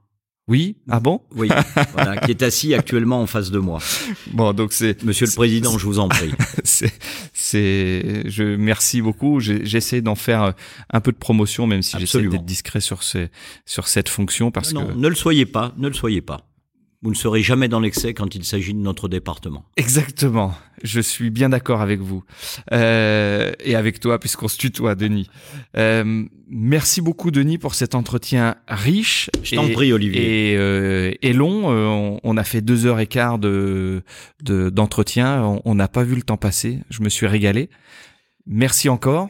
Je t'en prie. Et le plaisir est simplement partagé simplement partagé. Je le dis avec euh, mon cœur. voilà. En tout Parce cas, que les sujets que nous avons abordés sont des sujets qui, je l'espère pour les, auditeurs, seront, euh, comme tu me le dis quelquefois, inspirants. Oui. En restant modeste. C'est le but de, de, de cet épisode cette émission. et de cette émission. Euh, merci beaucoup Denis. Donc les, les entreprises qui sont du Jura ou d'autres départements qui veulent euh, faire appel à, à, tes services peuvent te trouver sur LinkedIn. Oui, euh, LinkedIn, mais euh, très sincèrement, euh, et tu le sais, je ne suis pas venu ce matin devant toi pour assurer la promotion de mon cabinet. C'est pour ça que je le fais. Ben, c'est gentil, c'est gentil. Merci Olivier. Non, mais c'est, je, je le pense sincèrement, un, un, homme de conviction et, et pour avoir euh, je, je dirais enseigner ou même ou former euh, des, des, étudiants qui sont passés euh, entre tes mains. Euh, souvent, ils ont un, un, bon souvenir et beaucoup de respect pour pour toi. Donc je te, je te le dis, c'est à ça qu'on reconnaît les, les bons formateurs. Merci Olivier. Merci à l'école de management commercial de, du Jura de nous avoir accueillis euh, aujourd'hui dans une salle de classe. Donc en plus on était euh, une salle de cours, une salle de formation. On est on mhm. était euh, dans, dans l'ambiance, dans ton ambiance depuis depuis toutes ces années. merci aux auditeurs d'être, merci à vous auditeurs d'être d'être là, d'avoir écouté jusqu'au bout cet épisode. Et je vous retrouve très prochainement pour un nouvel épisode de Esprit Startup. D'ici là, portez-vous bien et Denis, à très bientôt. Allez, bon vent à tous et à toi Olivier. Salut. Salut. Je vous remercie d'avoir écouté cet épisode d'Esprit Startup jusqu'au bout. J'espère qu'il vous a plu. Si vous aimez ce podcast, merci de le partager autour de vous, d'en parler à vos amis, votre famille et vos collègues, et de le noter 5 étoiles sur iTunes, Apple Podcast ou Google Podcast. Rendez-vous sur le site espritstartup.io pour vous inscrire à la newsletter et être au courant des nouveaux épisodes. C'était Olivier Morin, merci encore de votre écoute et à très bientôt.